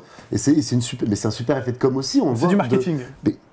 C'est une posture, en fait. Les deux, les ça deux, leur coûte les- rien de faire ça, mais c'est juste, c'est une bonne image parce qu'aujourd'hui, enfin voilà, les- un jeu avant sa sortie, tout le monde sait déjà s'il est bien, s'il est pas bien. euh, Enfin voilà. Donc là, tu soignes ta communauté. The Witcher 3, c'est le jeu des gentils. On ne- on n'est pas les gros méchants développeurs. On va te pas proposer du DLC. C'est une posture. Ils ont raison. C'est pas forcément de la générosité, c'est plus une posture Ah, et, ça, euh, et ils, sont, ga- ils sont gagnants derrière. Il n'y a pas de générosité là-dedans, mais c'est aussi très bien trouvé de pouvoir exploiter le côté de nous, regardez, on fait des DLC gratuits, Oui. et c'est tellement rare, c'est déjà un effet de rareté de pouvoir dire, oh, regardez, vraiment, ils sont cool, ils sont gentils. On peut s'acheter une image comme ça, et en termes de lien avec le joueur, bah, là Ouais. aussi, ça permet que euh, c'est des projets, tu as un studio qui a une super bonne image auprès des joueurs. Tu n'as rien à dire de méchant, tu vas pas les traiter comme Ubi. Personne ne les a jamais traités comme Ubi, et personne ne le fera euh, à court ou à long terme pour l'instant, donc euh, c'est une chance aussi. Oui. Donc, créer un rapport, en- donc les- ça force les, les- les joueurs à s'installer sur, leur, sur leurs différentes plateformes, c'est important pour eux parce que le- avoir un parc conséquent, c'est aussi euh, une manne financière, c'est-à-dire que les gens, euh, ils sont déjà inscrits, donc le, le- le pas le plus difficile, c'est de rentrer son nom, son email et tout, euh, de cliquer sur valider, d'aller valider ça dans, dans un email, ça c'est super chiant. Et le deuxième truc pour la santé du jeu vidéo, c'est que le DLC, euh, enfin je m'étais fait cette réflexion-là, euh, voir si vous confirmez ou pas, c'est aussi une super arme pour le préachat et la pré-réservation des jeux. C'est-à-dire que vous préachetez votre jeu, Vous très, aurez- t'en parles, parce que c'est un truc, il faudrait absolument qu'on y revienne. ben, ça tombe bien, préachetez votre jeu, vous aurez ce DLC, enfin ce truc-là gratuitement, donc en plus exclusif Micromania ou exclusif Amazon ou Alors, Fnac, ça, voilà. c'est une partie qui m'embête un peu. D'ailleurs, on va, Euh, je te laisse terminer ta vous aurez le droit à une arme euh, fantastique qui de toute façon ne sera pas vendue par la suite, donc préacheter. Parce que le préachat aussi, c'est très important pour les éditeurs et pour la santé d'un studio et les jeux vidéo, parce que là, finalement, quand ils, quand ils font leurs chiffres de vente, ils le font sur quoi?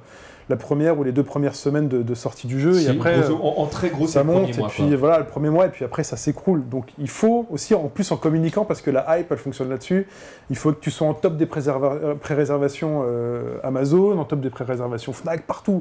Il faut que les gens parlent de ça, il faut que les gens dans la rue disent Ah, mais il est trop- je l'ai pré-réservé parce qu'en plus je veux avoir le pack de map, machin et tout.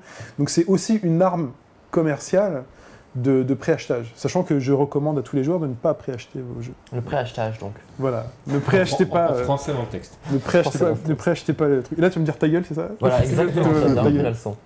Non, mais Mais, après, ce qui euh, m'embête, ce qui m'embête avec cette partie-là, du coup, c'est que aujourd'hui, si jamais toi tu veux acheter un jeu, Mais les DLC sont peut-être bien, ils sont contents Ouais. les gens, s'ils le font, c'est. très très bien, je ça, pas. ça me pose pas de problème. Je parle juste de la que- mécanique, de, de pourquoi aussi Et ça marche. Pourquoi ça mécanique à existe. la rigueur me dérange pas, moi, que le- tout Hmm. d'un coup qu'ils disent voilà, il y, aura euh, un peu comme quand tu achètes une version collector, un truc un peu particulier. là. En fait, ce qui m'embête, c'est que si jamais à un moment donné, toi, tu es acheteur consciencieux, entre guillemets, euh, euh, tu dis ben voilà, moi je vais effectivement faire la démarche de préacheter mon jeu, j'aurai le DLC particulier, etc. Et tu te rends compte que en fonction de où tu l'achètes, tu n'auras pas la même chose. Et que de toute façon, tu ne pourras jamais tout avoir à moins de tout acheter. Alors ça, tout le monde le fait pas. Mais là, là, ça, a- ça- là, ça devient, là, ça devient n'importe quoi. On est Je crois d'accord. qu'on a vu un exemple, alors je sais plus si c'était Electronic Arts ou pas, où il y avait une matrice qui était sortie. C'était Watch Dogs, je crois. C'était Watch Dogs. Qui avait plein de versions hyper différentes. Ouais, mais ça, c'est les éditions collector, voilà. Et en fait, en fonction de l'édition que tu achetais, finalement, tu pouvais. Tu n'aurais jamais pu tout avoir. C'était impossible. Donc, Mais là, euh, là, est-ce qu'ils sont on pas en train de scier la branche sur laquelle ils sont assis en fait quand ils font ça? Ça, c'est des Oui, mauvais non, exemples. je, je enfin, crois pas parce que C'est un cas parmi Non, de mille. toute façon, si vous n'êtes pas d'accord avec moi, je m'en vais. Voilà. C'est un cas parmi mille, quoi. Mais ça se multiplie vraiment, ces, ces oui, petits bonus de voilà, Euh, achète c'est- ça et tu auras ça en cadeau. Euh, c'est parce que, euh, effectivement, le principe de collectionnite, c'est quelque chose qui parle énormément à plein de joueurs. Il y a plein de jeux qui reposent sur ces mécaniques-là. Le DLC, ça fonctionne aussi parce que, parce que les gens ont envie de tout avoir dans leur jeu. C'est pour ça qu'ils vendent si facilement les skins, même si tu les utilises pas. Moi, par exemple, j'ai acheté euh, toutes les skins pour euh, euh, Final Fantasy Lightning Returns.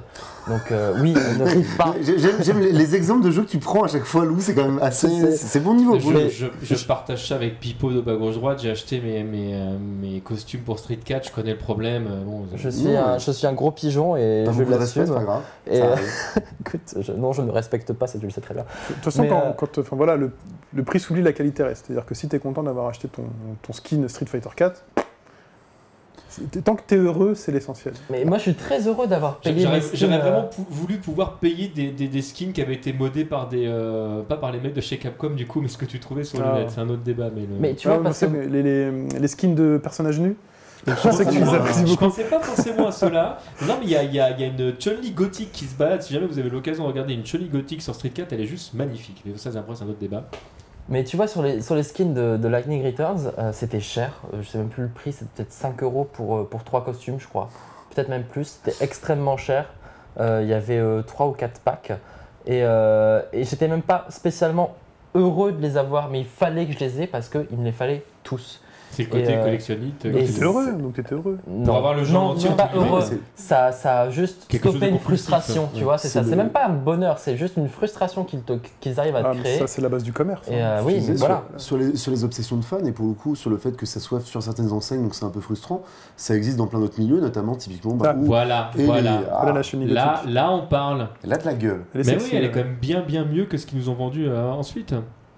Donc sur le truc des enseignes, tu as ça pas forcément que sur le jeu vidéo, tu as ça sur euh, les éditions collector de CD euh, qui vont être sur un disquaire particulièrement, sur les bouquins qui vont avoir une couverture particulière sur euh, une librairie ou un truc comme ça. Moi, je me souviens à l'époque où j'achetais des comics, j'achetais les deux versions quand t'avais les Ah, deux couvertures.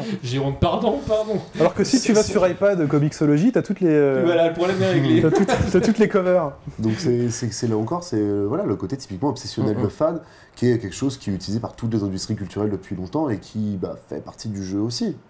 Et pour le DLC, ça s'y prête tellement bien, c'est tellement Bah, parce pratique. Ça leur coûte rien à mettre Voilà. en place, donc euh, forcément l'avantage est là.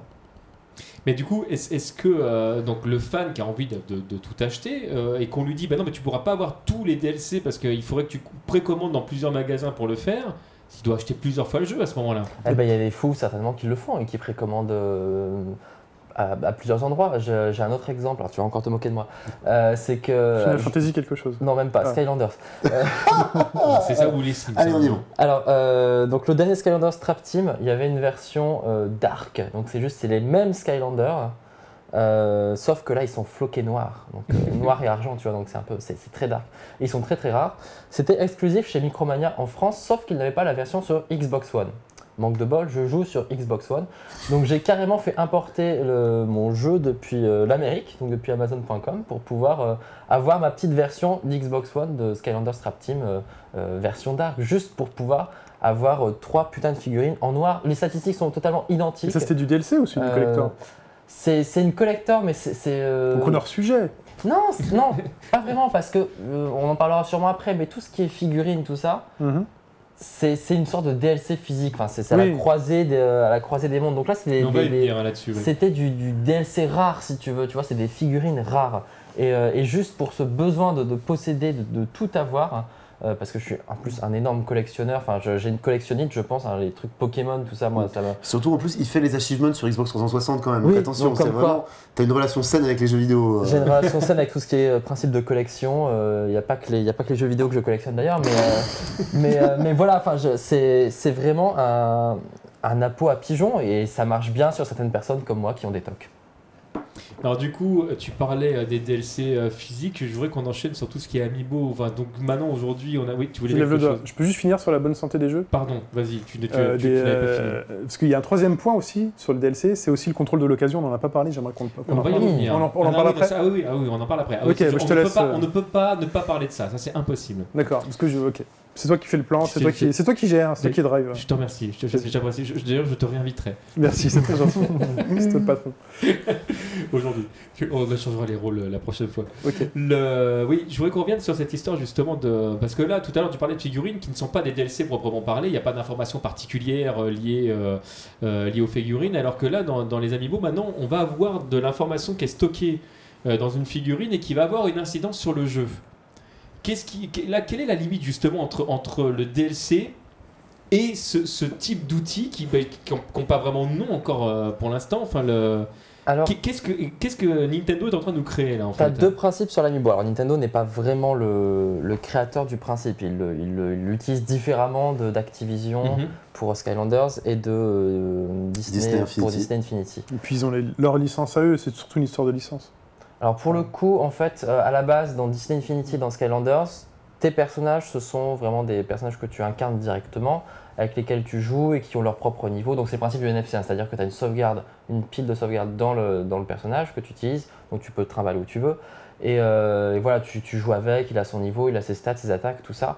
Et euh, ça fonctionne que dans un jeu ou ses suites, évidemment, parce que c'est rétro-compatible pour Disney et pour Skylanders. Euh, pour Nintendo, c'est un peu différent, c'est-à-dire que ton personnage va être utile dans plusieurs jeux.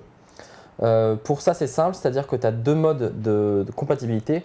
Soit il est compatible en écriture, donc c'est-à-dire que ton jeu peut écrire des données dans la figurine. Ça, c'est compatible avec un seul jeu, ou alors il faut effacer euh, le contenu de la sauvegarde de la figurine. Pour l'instant, le seul jeu qui est compatible écriture avec les figurines, c'est Smash Bros. C'est-à-dire que ta figurine, ton amiibo, il- tu peux l'affronter, tu joues pas avec lui. Tu joues contre lui ou tu peux le mettre dans ton équipe, mais c'est un personnage géré par l'ordinateur qui a son propre niveau, qui a ses propres attaques que tu as définies, ce genre de choses, que tu personnalises vraiment, euh, la couleur, le nom, tout ça si tu veux t'amuser. Après, il est aussi compatible en lecture avec plein de jeux. Donc là, ça veut dire que ton, ta puce NFC va lire la figurine et te dire voilà, ça te débloque tel contenu dans tel jeu. En fait, l'amiibo serait une sorte de clé qui t'offrirait du DLC dans les jeux. Par exemple, dans Mario Kart, ça te permet de débloquer euh, une skin Costume. pour le personnage Mi.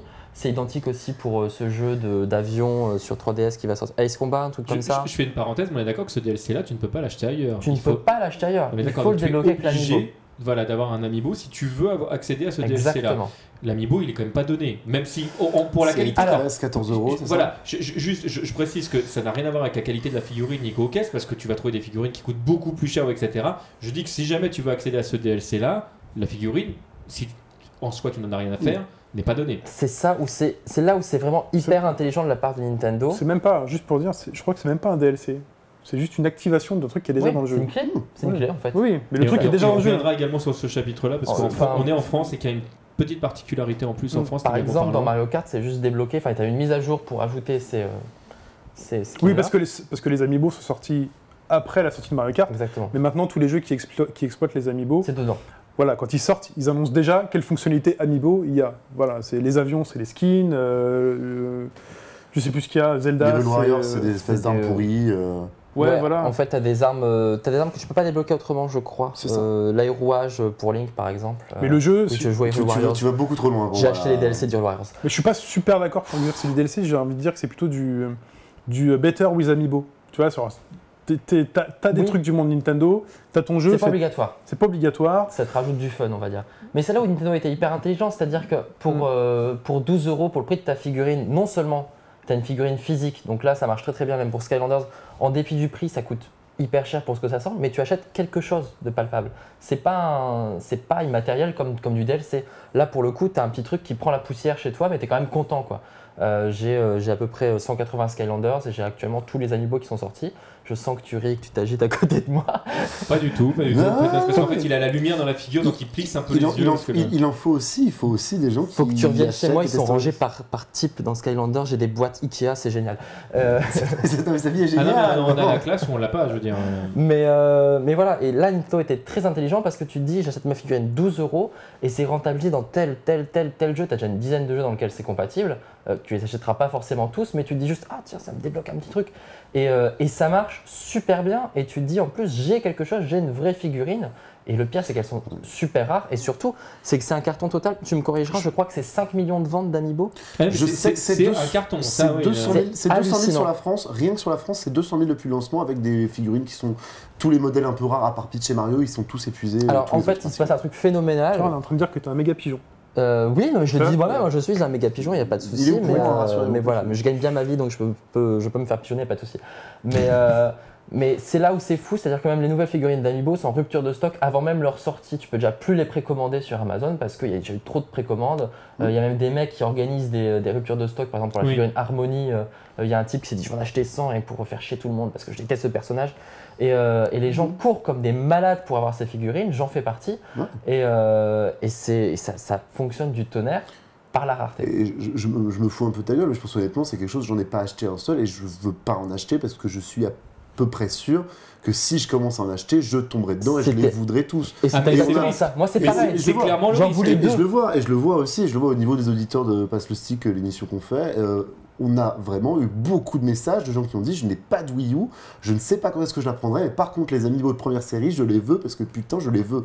Et, euh, et c'est moi, j'aime beaucoup la Wii U, j'aime beaucoup les jeux Nintendo, mais il est hors de question que j'achète un Amiibo. Oui, parce qu'après, les, les, les fonctions. Parce que la fonctionnalité, est ça ne Elles sert à rien. elles sont nulles, elles sont très très nulles les Ça ne fonctions sert à rien. d'elles-mêmes. Mais, Et euh, euh, je, le, enfin, c'est un- je le redis, hein, mais je le dis même souvent pendant le podcast, c'est je ne comprends pas.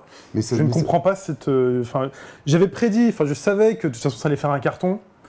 Euh, par contre, j'a- j'avais, je pensais qu'il y aurait plus de fonctionnalités que ça. hein. Oui. Véritablement, je pensais Bah, que. Je pense que enfin, c'est Nintendo. Mais là, là, un là, tâton. hein, le- souci, vide- le souci qu'ils ont au Nintendo, c'est que si jamais ils, ils font beaucoup de fonctionnalités avec, ils rendent plus ou moins l'amiibo obligatoire au bout d'un C'est moment. ça, C'est c'est le problème. C'est- C'est c'est le problème du curseur. Et là, ça veut dire que tu obliges l'achat de, de l'amiibo si jamais tu veux le- ton jeu en entier là encore. Ça doit rester à la fois utile mais anecdotique. Donc ils sont quand même sur un truc qui est assez, euh, assez tangent et assez difficile, délicat.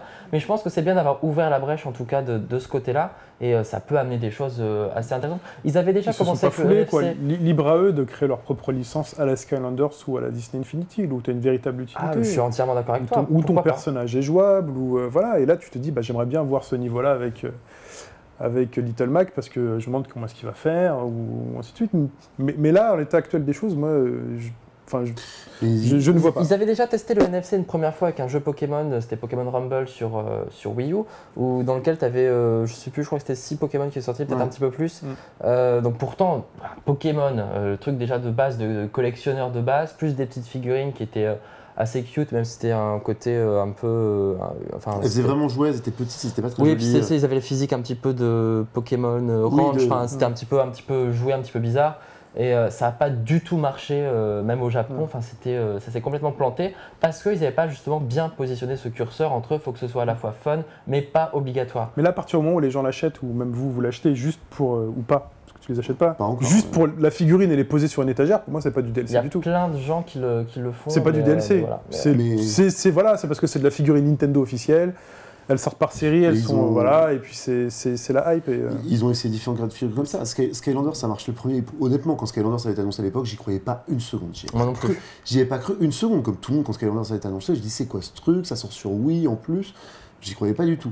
Ça a été un carton. Disney Infinity, ça a été un autre problème, c'est que Skylander c'était un jeu très bien, plein de figurines à acheter, mais le jeu en lui-même est très bien.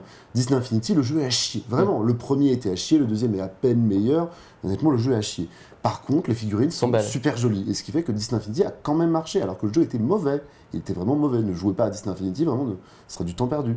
Et là, Nintendo arrive avec les Amiibo, ils font à peu près. euh, je suis déçu, le même pour un enfant. Même pour un enfant, Disney Infinity, c'était Ah oui, incompréhensible. c'est surtout pour un enfant, c'est encore Ah, pire parce que le niveau de difficulté est tellement mal calibré que ton Ouais, gosse il se jette par la c'était- fenêtre. C'était honnêtement, je pense, uniquement de la collectionnite. Et là, Nintendo font la même chose en disant de, voilà, au moins, allez, on sort, les- ce qui intéresse les gens, c'est les figurines, les fonctions, finalement, c'est accessoire. Et ils cherchent même pas à faire un vrai jeu pour les amiibo. Le jour où ils feront un vrai jeu pour les amiibo, euh, ça sera autre chose. Ça sera, je pense, des plus grosses séries que là, où ils en sortent 8 par 8, euh, doucement, Mm. du bout des doigts. On verra bien. On parlait tout à l'heure justement euh, de la difficulté que pouvaient ressentir les éditeurs vis-à-vis de tout ce qui est euh, euh, secteur parallèle de vente, donc en- entre autres tout ce qui va être le marché d'occasion. Euh, Aujourd'hui, effectivement, le DLC à certains moments et, euh, et certains codes vont faire qu'il devient plus difficile de revendre ton jeu euh, du coup en occasion, parce que les éditeurs se sont rendus compte qu'il y avait une manne absolument l'acheter, surtout. incroyable, ou de l'acheter. Ils veulent pas empêcher la revente, mais ils veulent surtout em- em- empêcher l'achat. Pour rappeler, alors je sais pas si tout le monde, enfin toutes les personnes qui nous regardent sont au courant, mais quand on, quand on revend un jeu et qu'il est revendu d'occasion par une boutique, l'éditeur ne touche rien. Il faut Voilà. le dire. Faut le dire. c'est pas évident. Et c'est pour ça que quand vous irez à Micromania euh, ou d'autres, euh, mais voilà, euh, vous allez trouver le jeu neuf à 60 euros et le jeu d'occasion à 55 euros. Euh, il y a écrit occasion, mais genre 5 euros moins cher, sauf que le bénéf sur les, euh, le jeu, même s'il est à 50 euros, le bénéf sur les, sur les 50 euros est euh, x4, x5 euh, versus le bénéf qu'ils font sur le jeu neuf à 60 euros. Hmm. C'est une. Un jeu, un, un jeu neuf, c'est 1 ou 2 euros de Voilà. bénéf. Bénéf, pas, pas de chiffre d'affaires, mais vraiment de bénéf pour la boutique, c'est vraiment pas grand chose. Voilà. Par contre, l'éditeur ne touche rien. Donc ils sont obligés de trouver des parades euh, vis-à-vis de ça. Et euh, la- la- une des parades qu'ils ont trouvées, c'est bon, bah, dans les jeux aujourd'hui, il y, a des, euh, il y a des parties multijoueurs. Il y a une grosse partie multijoueur au- aujourd'hui dans les jeux les plus connus. Et cette partie multijoueur, quand vous installez votre jeu pour l'activer, il faut que vous preniez le code qui est dans la boîte à usage unique, vous le grattez, vous le rentrez. Et euh, vous avez Oxfam Multijoueur, c'est gratuit, c'est un petit DLC, une petite clé qui va activer ça. Par contre, quand vous l'achetez d'occasion et que le code est déjà gratté, vous, n'y avait pas. Et on trouve ce code-là, ce multijoueur, on le trouve en vente à 5 euros, euh, voire 10. euh, voilà, le- finalement, la, la manne qui revenait, euh, qui revenait au, à l'éditeur. Ça existe, ça existe encore ou pas Je a sais pas si ça ça a existe été- encore. ça a été un Ça échec Mais ça a été tenté, ça a été Ça a tenté. été un échec complet. et c'est EA Games, je crois, qui a mis ça en place. C'est EA qui a Oh, voulu ça faire le pas les premier- seuls. Il a voulu. ah, Sur un Uncharted, Space. Hier, sur la un fois Uncharted 2, je pense qu'il y avait, je crois qu'il y avait ce code-là. C'est possible, mais ça a été vite désactivé. Je crois qu'il me semble qu'il avait voulu le faire pour The Last of Us, il l'avait désactivé. Il avait voulu le faire pour Hitman Absolution et Square Enix s'était rendu compte aussi qu'il fallait pas le faire. Et il y a que EA qui a- qui l'a tenté pendant un an, donc c'était sur Syndicate, donc ça devait être 2010 ou un truc comme ça, et qui ont laissé tomber. C'était un four absolu, ça Ouais. faisait chier tout le monde, ça faisait gueuler sur Twitter, tout le monde gueulait tout le temps sur Twitter. Parce que là, typiquement, tous les autres types de DLC sont, peuvent être défendables. Autant celui-là, je le trouve assez légitime à partir du moment où, quand un joueur achète un jeu, il achète un droit d'utilisation, finalement, bon, l'objet physique lui appartient, mais c'est surtout un droit d'utilisation qu'on a- qu'on qu'on En tout achète. cas, chez nous en France, oui. Voilà. Parce que c'est pas forcément le cas partout. mais à partir a du moment où tu revends ce jeu-là à quelqu'un d'autre, finalement, tu le recèdes ton, ta ton droit ton d'utilisation. droit d'utilisation. Et si. euh, Ça veut dire que toi, tu l'utilises plus. Voilà. Donc en fait, tu ne coûtes rien, entre tu guillemets. ne coûtes rien. euh, C'est-à-dire la- que l'éditeur avait pré- pré- prévu un million de slots de joueurs qui, puissent, qui peuvent jouer simultanément sur le, sur le serveur. Si moi je cède ma place euh, et que c'est quelqu'un d'autre qui joue à ma place, ça leur coûte pas plus cher. Voilà. Et donc, moi, s'il y a un type de DLC que je devais moi critiquer personnellement, ce serait, euh, ce serait celui-là. Ça n'a pas duré vraiment, c'est quelque, chose qui- duré. ça- ça- c'est quelque chose qui n'a pas D'ailleurs, pris. d'ailleurs, ça n'a pas marché. Donc, si tu dis que ça n'existe pas, c'est que Oui, oui, ils l'ont finalement, tenté, ils ça a été très mal reçu, très mal ça a- perçu, Ça a été très vite Ah oui, il y a eu désactivé. des, des retours très négatifs de la part des joueurs, donc euh, je pense que c'est aussi ça, c'est vraiment le tollé de. Et sur ça, et je pense que mine de rien, c'était le, le summum, entre guillemets, on était encore au moment où on critiquait encore les DLC, et ça, ça a été vraiment le truc de trop. C'est-à-dire que tout le reste, au final, on disait, ouais, pourquoi pas, ça peut passer. Là, même, je me rappelle, les sites de news, on est, enfin, tous les sites de jeux vidéo ont aussi un peu fait bloc derrière, on, personne n'a dit, c'est pas défendable, c'est bête, surtout faire, faire payer 10 euros pour l'accès à un multi auquel tu joueras pas, c'était pas les multi de Call of Duty, c'était pas les multi de en même temps, Battlefield si tu joues pas, l'avaient tu fait. l'achètes pas. Donc, mais, euh, euh, oui, non, Mais de toute quand, quand tu achètes ce genre de jeu-là, c'était tellement ridicule, c'était pour, pour Syndicate, c'est-à-dire c'était pour ces jeux Mm. qui étaient des jeux solo et qui il se trouvait, le cahier des charges disait faites-nous un multi, on nous faisait un multi qui n'était pas très intéressant, qui n'était pas très amusant, ce qui fait que ça n'a pas duré longtemps et c'est tant mieux comme ça vraiment. Et euh, d'autant plus maintenant qu'on a les abonnements, euh, enfin les abonnements sont obligatoires pour jouer en ligne, sur console bien sûr, ça serait, euh, ça passerait plus, ça serait très compliqué à faire passer aujourd'hui je pense. Oui, surtout que, oui, comme tu viens de dire, aujourd'hui, il y a plein d'endroits où de toute façon tu es déjà en train de payer si jamais tu veux, euh, tu veux vraiment pouvoir jouer en ligne. Donc là, ça faisait un petit peu. euh, Sur PSKT One, tu vois, t'as pas le choix. hein. Voilà, ça faisait un petit peu double, euh, double couche. Et c'est effectivement, je pense très bien que les éditeurs aient fait chemin arrière à ce niveau-là. Ça me semblait effectivement être un- le, pour moi effectivement la goutte de trop. Mais on l'a exprimé tout à l'heure. Aujourd'hui, donc quelqu'un qui achète son jeu d'occasion, dans tous les cas de figure, s'il souhaite avoir l'ensemble du jeu, va forcément quand même payer ses DLC euh, au même titre que celui qu'il a acheté euh, précédemment. Euh, du coup, Parce que oui, ils ne sont pas revendables. Aujourd'hui, la plupart des DLC, on y vient, ne sont effectivement pas De toute façon, revendables. tout le dématérialisé, bon, voilà. Et le dématérialisé pose aujourd'hui encore beaucoup, euh, beaucoup de problèmes. Est-ce que c'est, à votre avis, quelque chose qui va évoluer dans, dans le monde des éditeurs? Est-ce qu'on sait que, que Steam propose des choses euh, à ce niveau-là?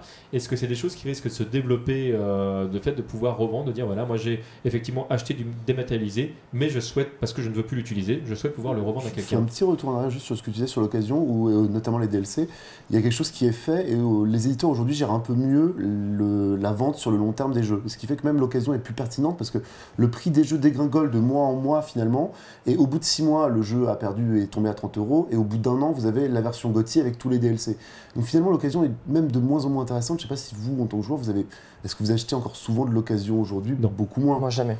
tu Ça achètes, on des jeux, presque plus que du neuf parce que le Mm. prix des jeux neufs baisse tellement au fur et à mesure. C'est ce qu'on voyait tout à l'heure en fait sur le, sur chat. euh, Il y, a- l'astuce. il y a beaucoup de joueurs qui, euh, qui disaient eux-mêmes qu'ils attendaient tout simplement 6 mois des fois pour avoir euh, Le la version avec, avec euh, tout dedans et, euh, et le payer 30 euros là où il l'aurait payé à Ouais. moitié avec sans les DLC à 70 avant. Mais voilà, mais on, on vient sur le problème du map pack. C'est euh, c'est une arme pour rendre le jeu obsolète, enfin pour t'obliger à acheter pour, pour rester dans la communauté. Et Mhm. c'est aussi, bah, si tu achètes ton jeu d'occasion, de toute façon, tu vas l'acheter pas cher. Mm. Et de toute façon, tu obligé quand même de repasser à la caisse, euh, C'est pour ça qu'ils préfèrent que tu achètes la version gothique qui au moins Voilà. il touche euh, de l'argent dessus. Et... quitte à. Quitte Mais à ça attendre. pérennise, ça pérennise aussi un peu le jeu. Mais on est parti très loin de ta question. je- qui- Voilà. Non, pas si loin que ça en fait. On Oh, s'est, euh, tant mieux. non, ça va. Mais ça sur- va, ça après, sur ta question, euh, après sur le démat, on sort un peu du sujet, mais euh, moi je pense pas qu'ils sortent du modèle. Parce qu'à partir du moment où c'est le modèle qui commence à s'imposer de plus en plus, que le dématérialisé, de façon, maintenant sur PC, c'est devenu quasiment la norme. Mm.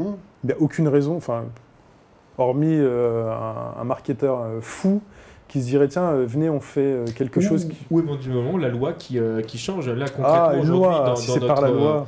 Dans notre pays aujourd'hui, on est censé pouvoir revendre ce qu'on achète, par exemple. Et le problème aujourd'hui du dématérialisé, c'est que c'est compliqué en fait de, Si c'est si par la loi, je ne dis rien. de- de mais gérer cette partie. si c'est une initiative du studio, enfin, ou de la plateforme de distribution elle-même, je pense qu'elle viendra jamais. Non, mais on c'est- la norme. posture. Ça pourrait très bien être une posture en disant voilà, nous on est des gens bien Mm. et on vous permet de, euh, de, de mettre en place un système, de, un hôtel de vente par exemple, où tu vas pouvoir euh, euh, revendre X, X euros un DLC que tu aurais acheté éventuellement. euh.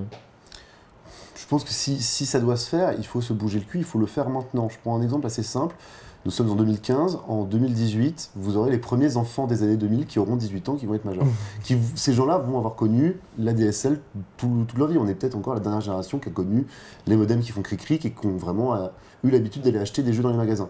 Ce que Microsoft voulait faire avec la Xbox One, c'était, même à la base, il ne devait même pas y avoir de CD, il devait y avoir des, des cartes avec des QR codes et vraiment, vous auriez, n'y allait avoir que du démat. C'était un petit peu tôt pour le faire et donc ils sont un peu revenus dessus. Mais Il y a eu, une- d'ici, il y a eu surtout des levées de boucliers de la part de joueurs. Ce qui est hyper dommage Mais parce que pense- le principe, ça aurait été. euh, je pense que ce principe-là, ils le sortent en euh, 2025. Ça, Même passe- plus- ça passera quasiment crème. hein, vraiment. Honnêtement, ils pourraient le sortir maintenant. Je pense que là, ça passerait désormais. Euh, les gens, s'ils avaient vraiment compris Mm. l'intérêt et euh, le but de pouvoir jouer euh, sans mettre, devoir changer de son CD et tout à chaque fois, Mm. je pense que ça aurait été une bonne chose. Il y a, eu- il y a eu, je pense, une, une peur par rapport justement à ces questions d'occasion, tout ça. Comment c'est, je ne peux pas prêter mes jeux ni revendre. Euh, honnêtement, je pense que ce sont des questions qui sont vraiment devenues secondaires aujourd'hui à l'époque de Steam et des, euh, et des bundles où Mm. tu achètes 10 Non, euros. je pense que c'était surtout une histoire de choix. Parce qu'on sentait quand même qu'on t'imposait un modèle que tu. et Oui, et puis c'est non, toujours bien, je pense que la plupart des gens avec qui j'en parle, en tout cas aujourd'hui, disent finalement je regrette. Et, et moi j'en fais partie. Au début j'étais assez sceptique cette console et j'étais plutôt content qu'il y avait un truc plus traditionnel. Mais aujourd'hui je regrette finalement de ne pas avoir cette console qui permettait simplement de, de jouer en installant juste le jeu et après tu es tranquille et voilà il est dans ta boîte. Moi je revends pas mes jeux donc, donc finalement. Est-ce qu'on n'aurait pas pu Mm. créer un, un autre marché comme ça avec peut-être des jeux vendus moins cher On s'éloigne totalement du DLC. tu, tu- Mais, tu euh, te sens. Enfin, euh, il faut. euh, il faut, je pense, une certaine liberté. euh, si tu veux imposer quelque chose, il faut quand même que tu laisses la porte ouverte. aux gens. Bien sûr, Oui, C'est- très difficile parce que Oui, là, on te mettait va. dans un truc fermé, on te mettait dans une cage, on te dit, mais tu vas dans une fantastique maison, on te dit, attention, ça va être fantastique, c'est génial, regarde, on a mis tout ce dont tu avais besoin dans cette fantastique maison. Par contre, la porte est fermée à clé, tu peux pas en sortir.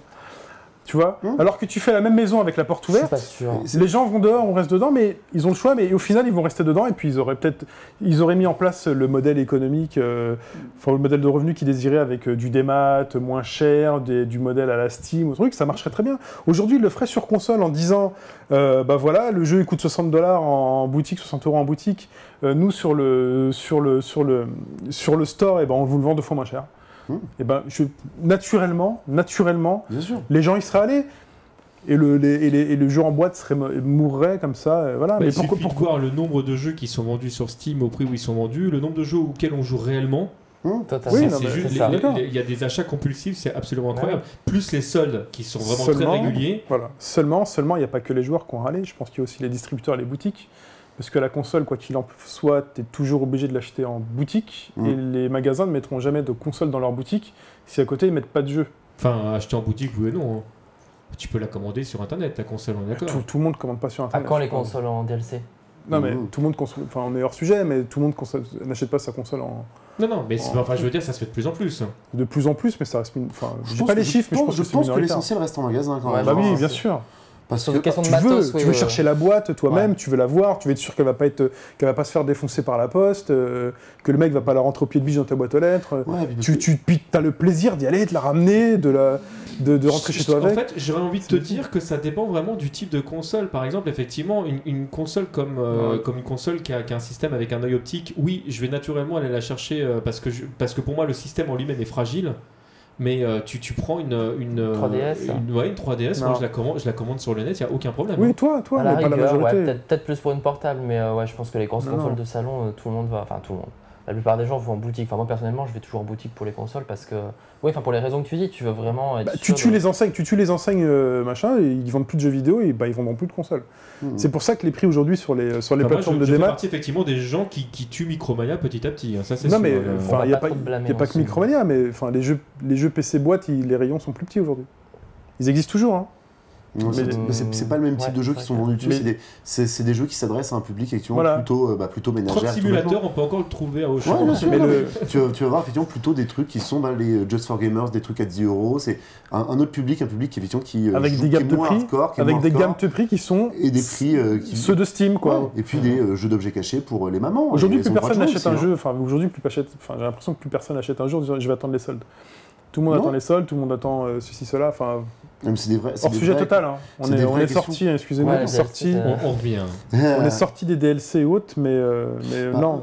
Je, j'essaie Enfin, de- moi, je, je trouve trouve vraiment les wagons. Tu as eu pas mal de jeux dont euh, sur Steam qui étaient en solde. Je pense typiquement à Bioshock Infinite. Bioshock Infinite, quand les DLC étaient sortis, Il est ils avaient fort. sorti le Il jeu. est très très fort. Eh, c'est bossé quand Ah, même. Eh, ça bosse un peu. Voilà. Il est tombé à 3,75 le Bioshock Infinite. Par contre, les DLC n'ont été pas soldés du tout. Le truc était vraiment de dire allez, venez, venez, et aussi de ramener Mais ça les gens marche. plus tard vers les DLC. Bah, Ça marche. Puisque le Bioshock Infinite a été vendu pendant ses soldes, et j'imagine que des gens ont fini par prendre le DLC derrière. Et euh, ils ont eu raison, parce que le Bioshock Infinite c'était cool. Mais aussi, d'ailleurs, pour accrocher les wagons aussi, tu commences à voir des DLC vendus. Pardon. Raccroché. Tu commences à avoir des DLC aussi vendus dans les boutiques. Enfin, Micromania euh, vend des DLC, des Season Pass. Tu peux carrément aller à Micromania acheter ton truc pour avoir ton code. Là encore, pour les mêmes problématiques dont tu parlais, le fait qu'il y a des gens qui n'ont pas de carte bleue ou qui se méfient d'Internet. euh, du coup, euh, c'est aussi une façon de, de- de- de sortir le, le DLC de son truc virtuel pour te dire voilà, tu peux aller l'acheter aussi en boutique pour être sûr d'avoir ton petit truc. Et euh, je sais pas exactement si ça marche bien, si ça fonctionne encore beaucoup aujourd'hui, si c'est encore le cas. Je vais Mais, pas assez euh, chez Micromania pour. pour- Mais tu avais, tu avais des season pass pour Watch Dogs à l'époque, tu avais euh, même des jeux qui étaient juste vendus de type, enfin les, les jeux dans le téléchargement quoi, sur, sur Xbox qui étaient aussi Mm. vendus.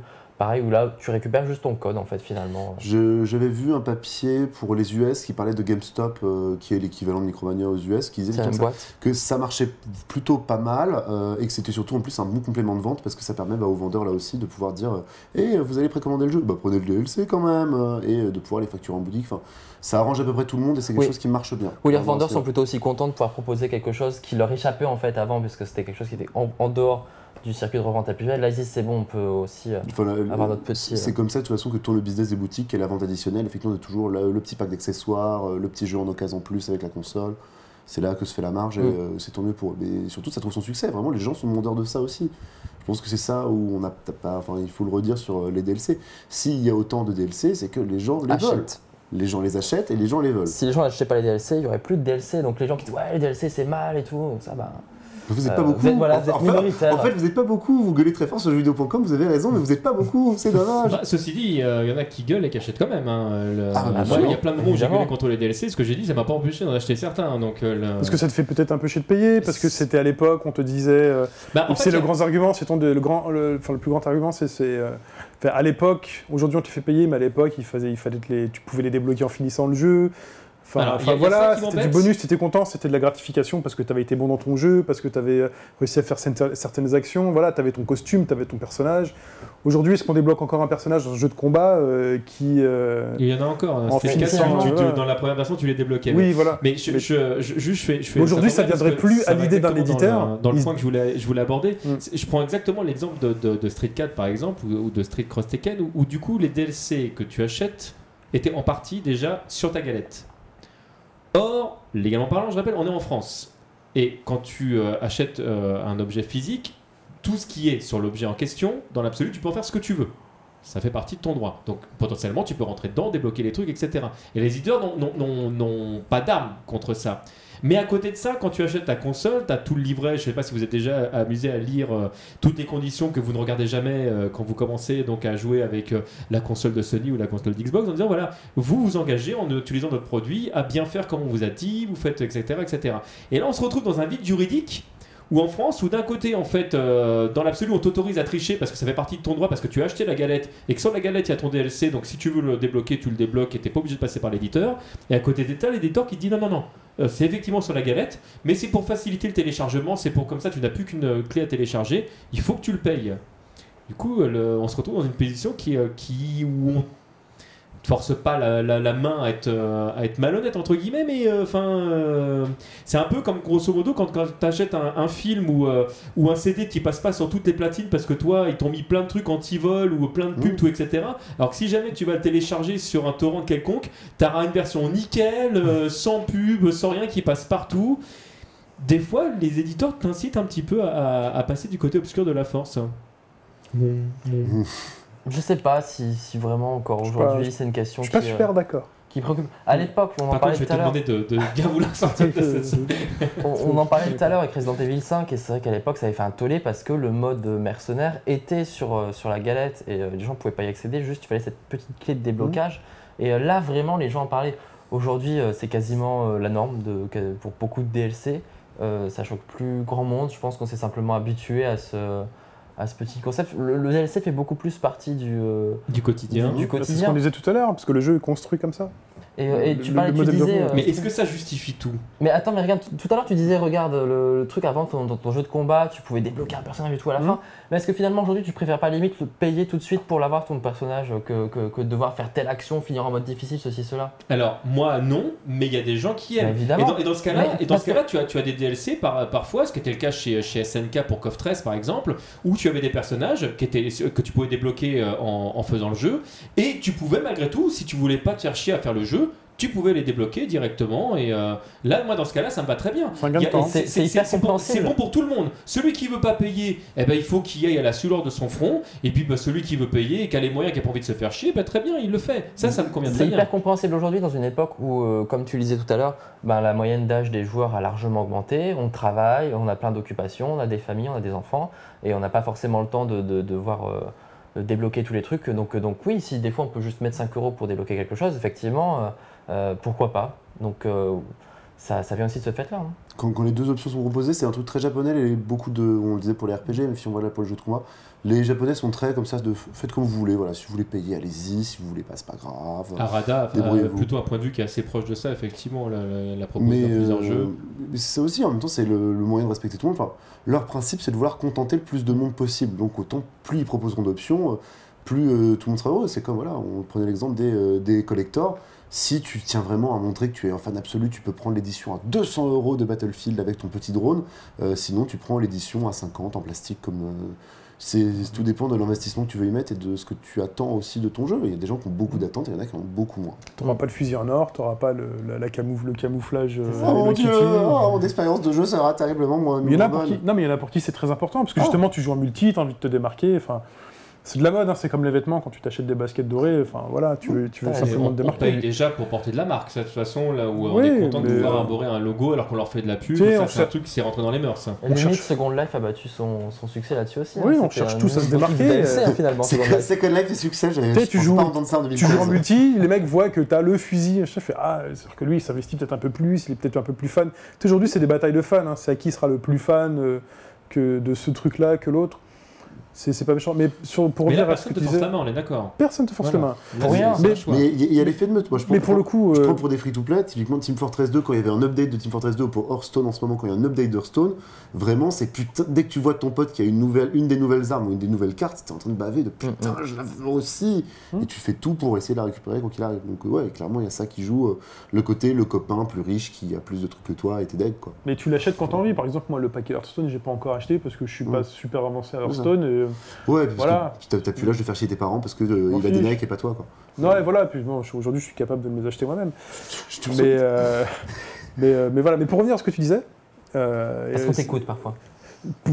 Est-ce qu'il faudrait pas peut-être plutôt prendre le problème à l'envers et se dire, ok, ils ont construit un jeu et avec un multijoueur qui n'est pas activé dès le début, euh, il est vendu 50 dollars le jeu. Euh, les mecs ont construit en disant, bah voilà, le jeu nous a coûté tant, là, là, le parti multijoueur va nous rapporter du pognon, mais euh, le, le jeu aurait coûté 60 dollars si on avait activé le, le multijoueur immédiatement. Si tu prends le truc à l'envers- finalement tu payes moins cher pour un truc que tu vas pas forcément, que tu vas utiliser, c'est le jeu principal. Et si tu veux la partie multijoueur, on te propose justement de payer moins, ton jeu moins cher sans cette fonctionnalité-là. Tu vois ce que je veux dire? Je Mhm. sais pas si j'étais clair. Si, si. Voilà. Jusqu'ici, Voilà. je du coup, sois- euh, je pas en quoi ça me répond, mais vas-y. Bah, je- ça paraît plutôt honnête pour le coup. non, mais là, Non, du coup, du, du coup c'est honnête. C'est intéressant pour le joueur si, Non, mais si je- cette partie de DLC Ça, j'entends bien. Ce qui est en fait moi, ce qui m'embête dans, dans l'histoire et qui pourtant, euh, en tant Toi, qu'utilisateur, ce qui t'embête, c'est l'aspect juridique, le fait qu'il ouais. soit, qu'il soit sur la galette. tu- tu- Mais non, mais le, le fait qu'il soit gravé euh, en petit trou 01 sur ta galette ne veut pas dire que tu dois l'utiliser. C'est une, une licence d'utilisation, c'est un logiciel. Et si tu n'as pas le logiciel qui te permet de le lire, que Oui, tu mais as payé mais ce petit mais logiciel. à côté de ça, tu as le droit, en fait, de mettre des logiciels ou quelque chose soit d'autre. hein. Si, euh, si c'est ta, si c'est ta galette que tu as acheté, tout ce qui est contenu sur la- ta galette, tu en fais exactement ce que tu veux. D'accord, bah, débrouille-toi pour le lire, mais tu devras développer toi-même le petit truc pour le lire. Et nous fait pas chier. Non, parce que les contrats utilisateurs font que tu. Enfin, Mais il y les en a qui contrats le font, utilisateurs te disent que non, tu n'as pas le droit non plus de le Voilà. modifier, tu dois vraiment l'utiliser. Ah mais non, mais, il, le Mais- fait, il le fait sans le mettre dans sa console. C'est-à-dire qu'il développe une machine qui est à la fois capable de lire le jeu et en Mmh. plus le petit bout de logiciel qui est capable de, de- ce qu'il y a dessus. Déjà- Là, je pense qu'on t'embêtera pas du tout. Déjà, déjà, À reverse partir du moment où tu vends pas ce système. Franchement, paye, Honnêtement, paye ta non, clé 5 honnêtement. euros. Oui, alors. Voilà. je vais jouer parce Dès que que- là, dès- le- Légalement, pour les avoir lus, ces contrats-là, dès que tu reverses engineer, normalement, tu casses le contrat que tu as avec l'éditeur. Mais Voilà. après, est-ce que tu as vraiment un contrat En avec plus, je suis même l'éditeur pas sûr que Et tu aies le pense que droit de si- lire le, le CD sur une autre machine que celle pour laquelle laquelle elle est dédiée. Après, euh, Alors, euh, le- en fait, concrètement, ton CD ou ton DVD ou etc., tu en fais exactement ce que tu veux. Si tu veux le transformer en frisbee, si jamais tu as envie de le foutre dans un micro-ondes, dans, dans une machine, tu fais exactement ce que tu veux, il t'appartient. Légalement parlant, il n'y a personne qui peut venir chez toi et te dire Ah, tu l'as mis sur un PC, etc. Les Ouais. mecs vont t'écrire effectivement des trucs dans la licence d'utilisation. Tu t'engages à ne pas l'utiliser parce que euh, nous, on avait fait ça, mais légalement parlant, la loi qui prime par rapport au reste te dit que Ça tu en fais ce que tu veux.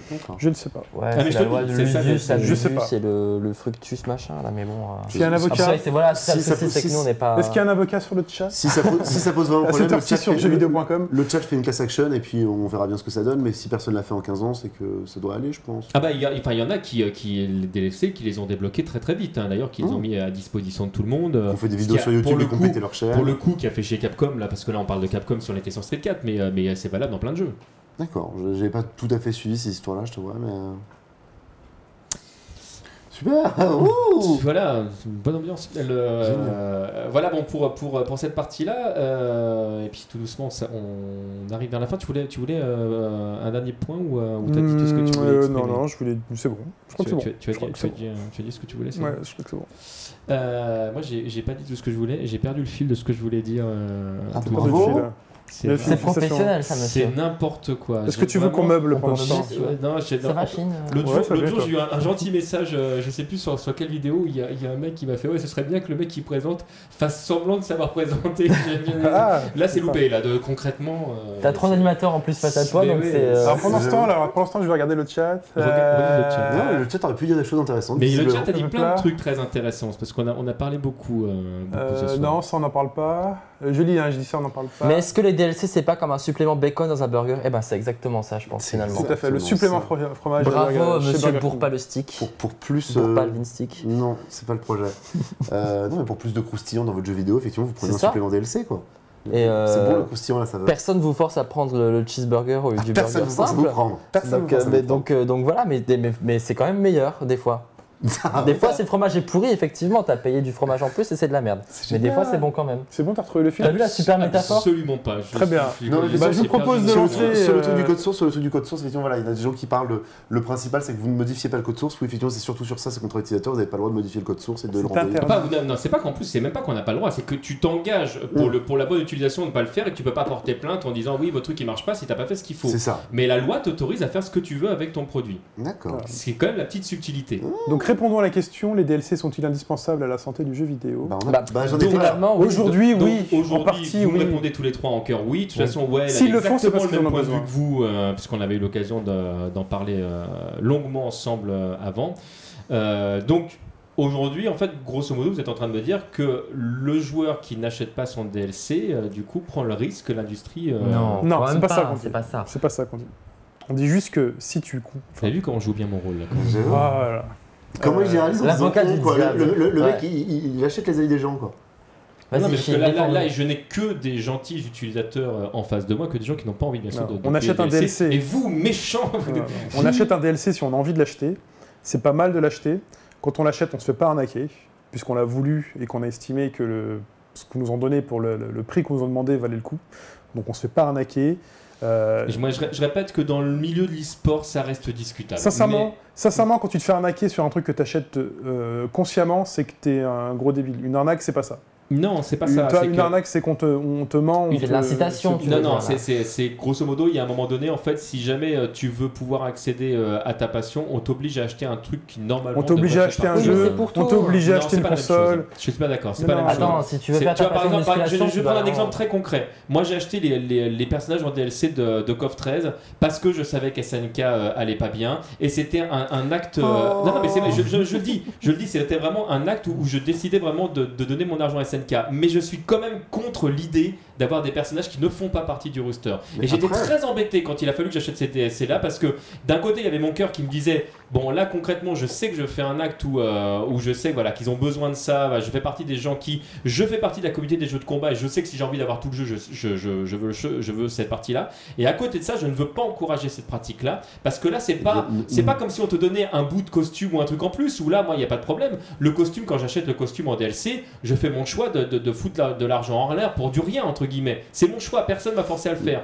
Là, dans ce cas-là, si jamais je veux faire partie de la communauté des jeux de baston, si jamais je veux avoir mon jeu en entier, je suis obligé d'acheter ce- cette partie-là. Parce que C'est- marqué sur ta petite boîte, tu as marqué contient des achats facultatifs et euh, tu n'as qu'à lire jeuxvideo.com ou IGN ou Gamecult ou Gameblog pour savoir qu'il va y avoir des DLC sur ton jeu. Non, Mais mais surtout, bien C'est- sûr, finalement, bien Mais sûr, plus, personne mais t'a si- forcé à la si base. c'est- non, mais On t'a si traité de tu- réac sur le, sur le Mais chat. peut-être, mais c'est tout à fait possible. Le- Et, euh, euh, Permets-moi Bon, donc peu- pour SNK, absolument, effectivement. Je, je te coupe un petit peu avant, mais je trouve ça un petit peu hypocrite dans le sens où s'ils avaient sorti un nouveau jeu, t'aurais été aussi obligé de l'acheter pour pouvoir t'adonner à ta passion. Finalement, le DLC, ça t'est revenu moins C'est cher pas que pareil. jeu. C'est pas pareil. Moi, si tu me dis, si tu me dis, je joue à, à, par exemple à Super Street 4, je sais que tu joues pas à Ultra Street 4. Pour moi, c'est vraiment deux jeux différents où euh, il y a tellement de différences, même si c'est, même si c'est difficile à comprendre pour les gens qui n'y jouent pas. Parce que on se dit, bah attends, c'est les mêmes personnages, c'est les mêmes costumes, c'est vous foutez de notre gueule. Non, mais il y a tellement de différences en- entre, les, euh, entre les ajustements, les personnages en plus, c'est, plus du tout le même jeu. Donc c'est un truc que moi, je, voilà, je, Mais je suis payé de le. Mais peut-être quand tu prends tes personnages, tu payes peut-être juste le juste prix de, du jeu avec tous ces personnages-là. Bah, c'est pas le cas, non, parce que là, les, prix là, là, là, pour le coup, pour le coup, je sais que c'est pas le cas en, en termes de prix. En fait, si jamais SNK, avait- pour l'exemple de KOF 13, si jamais SNK avait vraiment dû vendre son jeu au prix ou ce que ça leur a coûté de faire les, les, les personnages, ils l'auraient vendu plus cher, mais ce serait jamais vendu. ce jeu. Mais il se serait jamais vendu. Donc, première étape, tu vends le jeu au prix auquel tu t'attends à acheter un jeu, c'est-à-dire pas plus de 60 euros, pas plus de 45 euros, voilà. Et ensuite, on te propose, deuxième vague, des personnages qui enrichissent ton expérience de jeu, parce que ce sont des nouveaux personnages à apprendre Non, et ça tout. enrichit. C'est même pas, c'est même pas ça. Le problème dans un jeu de combat, et tu le sais bien toi en plus, c'est que le, c'est, que c'est, c'est pas que ça enrichit ton, ton, ton jeu, c'est que ça change complètement. C'est-à-dire que un jeu où tu Je as suis d'accord. 8 personnages et un jeu où tu en as 12, c'est- du coup, tous les match-ups changent, enfin, ça change complètement le, le- le jeu, donc c'est plus le même jeu. Donc, c'est un nouveau jeu pour toi, et donc c'est... euh, Sauf tu- que c'est pas vendu comme un nouveau jeu. Si je peux me permettre, sur le chat, quelqu'un, effectivement, euh, Bourg-Palostic, qui nous dit euh, SSF4 et USF4, c'est comme FIFA 14 et FIFA 15. Moi, pour moi, oui, vraiment.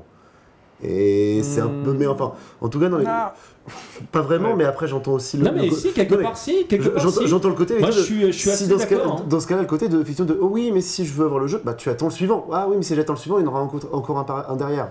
C'est le drame, enfin c'est le, c'est le jeu. Maintenant, Oui, plus c'est le sept, jeu, oui. entre guillemets, qu'il y aura toujours une version mieux, il y aura toujours une meilleure console qui vient derrière.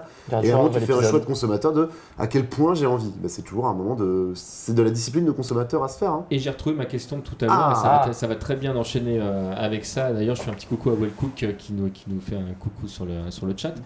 Le, du coup, qu'est-ce qui va se passer le jour où éventuellement il y a certaines boutiques qui, euh, qui ferment boutique et tous les DLC en démat qu'on avait ne sont plus euh, accessibles, ne sont éventuellement plus vendus? Et bah, c'est pas grave. Le patrimoine, de- le patrimoine vidéoludique, c'est pas quelque chose qui parle aux financiers, c'est les financiers qui tiennent les gros éditeurs. Donc, Et ça- et plus ça- moyen d'éventuellement d'avoir Et ça en m'enchante pas. Et honnêtement, ça m'enchante pas personnellement. Je fais partie de ceux qui disent qu'on devrait sauvegarder le patrimoine vidéoludique. C'est-à-dire qu'on ne pourrait plus les Le- acheter, c'est ça Le Mmh. contenu Mais des même si tu voulais les acheter, quand les, exemple. serveurs, quand les serveurs de euh, la Xbox 1 ont fermé, ouais. on a perdu une partie de ces jeux euh, qui étaient euh, en démat sur euh, les serveurs 360. Ça finira par arriver, on n'y est pas encore. Oui, c'est des choses, c'est des pertes sèches pour euh, l'histoire du jeu vidéo et c'est dommage. Maintenant, ils sont. Le principe, c'est qu'un jeu, on le voit sur des. euh, euh, pour en jeu de baston, euh, les Marvel vs Capcom, où voilà, la licence a expiré. Euh, ils ne veulent plus l'utiliser, ils retirent du démat, ils retirent les DLC, ils retirent tout parce que voilà, la licence a expiré. On a eu un produit qui a eu sa durée de vie Mhm. et on n'a pas prévu de l'exploiter dans la durée. Alors c'est le cas pour certains jeux un peu patrimoniaux, typiquement Nintendo fait ça bien, ils sont conscients qu'ils ont un patrimoine, ils l'utilisent, Sega avec le Holdy le réutilise. Typiquement pour un Ubisoft c'est ou pour un EA, la logique n'est pas de savoir oh mon dieu, est-ce que le joueur de FIFA 6 pourra continuer à acheter euh, les DLC qu'on avait sortis pour FIFA 6 en 2006 C'est pas leur problème. Et ça m'enchante pas plus que toi. hein. Les jeux ont une durée de vie aujourd'hui. hein. Tu le sais, tu Enfin, d'avance. Ce sont des produits culturels Bah, qui ont une vie de produit. mais, euh, Tu, tu- tu le sais d'avance, d'abord, tu n'en as pas forcément conscience, et surtout, on te le dit pas. Si, Bah, si, quand dit. t'achètes FIFA Non, 14, je suis alors, désolé, tu sais que ton FIFA 14, euh, euh, au mois de septembre après, ton jeu il est fini. Alors là, tu es dans, un- t'es dans une ligne de. Ton de- bac à solde il est rempli. On est, on euh, est d'accord que tu es dans une ligne de produits qui est un peu particulier parce que tu sais que tous les ans tu vas voir. C'est pour ça euh, que je tu suis pas d'accord quand on dit que Ultra Mais- Street Fighter 4 et FIFA 15 et machin, c'est pareil. Non, je suis pas d'accord. Bah si, ça, je veux, je veux dire, tu, tu sais que là aujourd'hui, si tu. Ultra Street Fighter 4 il est définitif. C'est-à-dire que c'est Ultra Street Fighter 4. Mais Tu pourras jouer à exemple, Ultra. Voilà. Prends ton Street Fighter 4 d'origine et tu as envie de, de te faire une partie contre, contre des gens, va sur le PSN ou sur le Xbox Live et vois le nombre de joueurs que tu, Ah, que mais tu c'est vas pas, rencontrer, façon, personne. c'est pas des adversaires que C'est- t'achètes, c'est un, jeu. Non, non, on est d'accord, mais je, je veux dire, le, ce- mais à ce moment-là, je suis désolé, mais euh, FIFA 14, c'est un jeu qui est fini. Non, mais je suis d'accord. Sauf que FIFA euh, Street Fighter 4, il n'y en a pas un tous les ans. Non, il n'y en a pas eu un tous les ans, mais c'est pas programmé. mais- mais pas quand, il quand l'annonce, quand il l'annonce, tu sais pas qu'il y a cette version-là. quand il annonce déjà, euh, il dirait, il dirait qu'il n'y avait pas de, il y aurait pas de super, il y pas de enfin Ono Tu nous a encore fait du Ono Tu- en tout euh. cas, tu sais que quand un jeu de combat, quand un épisode numéroté sort, tu sais qu'il aura deux ou trois éditions, euh, quoi, Voilà. pratiquement. Mais tu sais pas quand, tu sais pas quand, tu sauras même pas qui il y aura dedans. euh, Street 4, on a eu 5 hein, quand même. hein. Oui, mais tu savais pas qui y avait dedans à l'avance, tu sais pas. Moi, je sais déjà que dans FIFA 16, euh, l'année prochaine, eh ben, il y aura les transferts de cette année. euh, voilà. Et, enfin, voilà. C'est très bien à quoi il va ressembler. Mais Alors pour revenir à la question, parce que voilà. j'adore Street Fighter 4 euh, et vous en parlez beaucoup, mais euh, Nintendo te prévient pour le, pour le DLC quand tu achètes, euh, oui, euh, vous, euh, vous vous engagez à ce que machin, Nintendo peut se rétracter, enfin, ils te préviennent, je sais plus si les autres éditeurs le font aussi, mais tu sais que tu ne peux pas y accéder, euh, tu l'achètes pas pour la vie, tu l'achètes pour le, le- le temps que le, le truc est en ligne et que tu peux encore le télécharger et le mettre dans ta console. Et euh, la plupart des éditeurs le, le font. Je pense que c'est aussi indiqué quand tu fais sur les autres consoles. J'ai pas forcément remarqué parce que c'est peut-être pas sous forme de pop-up, mais tu sais très bien que oui, les choses que tu télécharges, tu as des jeux PC euh, qui nécessitaient des patchs pour, pour certaines choses. Tu les réinstalles aujourd'hui, ben, euh, le truc est plus en ligne donc tu plus tes patchs. Mais la communauté PC est un peu particulière parce qu'en fait, tu retrouves toujours tout Voilà. ce que tu veux. On elle sait se débrouiller sur console, c'est moins possible. C'est, euh, aujourd'hui, c'est vrai que sur console, tu es prisonnier. euh, Et donc, c'est vrai qu'on des fois, on te, on, te, on te vend quelque chose. qui finalement ne t'a- ne t'appartient pas. C'est un petit peu comme ça. Tu, finalement, c'était une location qui était masquée. Ça doit être dans les conditions générales du PSN Oui, et du enfin, quand tu signes. hein. De toute façon, que, effectivement, que tu as accès de service pendant une durée, qu'on te prévient. En général, on te donne pas de date de fin. La plupart des manuels stipulent que si les fonctions en ligne s'arrêtent, on te prévient 80 90 jours avant. Dans le plus pire des cas, on peut pas couper les serveurs directement. Tu as 90 jours pour savoir que bah, tu dois aller récupérer ton DLC. Tu fais tes dernières parties en ligne si tu veux, mais après, c'est euh, fini. faut pas Ça, se les méprendre. joueurs en mais- sont conscients. hein. Non, mais faut pas se méprendre. hein. Ton, ton, Je sais ton pas jeu, quand si tu l'as. les joueurs sont conscients. Ah, je, curieux- je serais- mais je serais curieux d'avoir votre, votre avis du coup sur. euh, Mais attends, il y a eu Non, mais quand tu quand achètes un. Quand tellement de t'achètes- fermeture de serveurs que les gens le savent qu'au bout d'un moment, tu as certaines fonctions qui, euh, qui sont plus en ligne. Et Quand tu as euh, acheté quelque chose en démat, il est sur le disque dur de ta console, et ta console, tu l'as toujours. Et rien ne t'empêche- et rien ne t'empêche de continuer à y jouer à vitam aeternam tant que la console fonctionne. C'est le même principe. là, le, là, le gros intérêt de l'avoir en démat, c'est de pouvoir te dire, bah, justement, euh, c'est- enfin, tu vois concrètement, C'est une sécurité pendant un temps, je suis d'accord. Moi- Mais c'est comme ta cartouche Super Nintendo qui me dit que demain elle va pas cramer ou tu vas pas péter le, tu vas pas péter le petit PCB en la mettant dans la console et puis ton jeu il est fini, il marche plus. Mais Alors moi je vais prendre un, autre exemple. Par Mm. exemple, euh, je, euh, j'ai un jeu, euh, ben, on va reprendre l'exemple du PC par exemple, parce qu'on pourrait le prendre sur n'importe quelle console, mais euh, je- on va dire que pour, pour un PC c'est plus simple. Le Tu PC, c'est- le PC c'est universel. donc tu, fais un ISO, comparable. voilà, tu fais un ISO de ton, de ton disque, tu as fait ta copie de sauvegarde, tu, tu peux y jouer ad vitam aeternam. Parce que le PC c'est universel. Le PC est rétro-compatible avec le PC. Voilà, c'est un tu exemple. Et encore, et encore aujourd'hui, tu il y a beaucoup de jeux qui, sont, qui, qui marchaient sous MS-DOS. Oui, tu Maintenant, il faut que tu les rachètes, je suis désolé, mais t'as Ouais. plus, plus ton lecteur de disquette 5 pouces, à- 5 pouces et demi ou 5 pouces un quart, j'ai oublié-. Hmm. T'as plus ton, lecteur Non, de mais disquette euh, si tu machin. as fait ta copie de, de, de disquette, tu Mais as non. des logiciels qui, qui te simulent le lecteur de disquette, il n'y a pas de Hmm. problème. Oui, mais même, t'as, enfin, t'as des jeux qui tourneront plus sur ton Windows 8.1, sauf si t'as gardé Si, ta machine. que, mais même pas, parce Mais qu'en fait, tu, tu qui des émulateurs, t'as des émulateurs qui vont te faire tourner ton, euh, ton truc, ça marche très très bien. DOSBox. On va falloir rendre en tête. Bon, tu pas quelle heure il est, on est, on en train de Mais dépasser. sur Google Games, je suis désolé, tu rachètes tes jeux pour qu'ils fonctionnent euh, nativement sur ton OS d'aujourd'hui. Et ouais. Et donc en fait, on va te proposer euh, via, mais ça c'est encore un autre, un autre débat, on va te proposer de racheter des jeux que tu as déjà achetés, euh, Je le dis très mais vite. en, en démat. euh. Sur l'histoire effectivement du, du PSN, du démat, Charlie le disait sur le chat, effectivement, le principe c'est euh, maintenant on est dans une logique, euh, on te fera un remaster sur la génération suivante Oui. et ils se débrouillent pour euh, les recycler plus tard, mais euh, le côté de tu y as accès à vie, effectivement, Et ça, ne c'est pas gentil. Ils pourraient rendre au moins ça euh, rétrocompatible. Non, oh, la rétrocompatibilité, c'est encore un autre problème, je pense. Bah, entre ça peut être sympa quand même.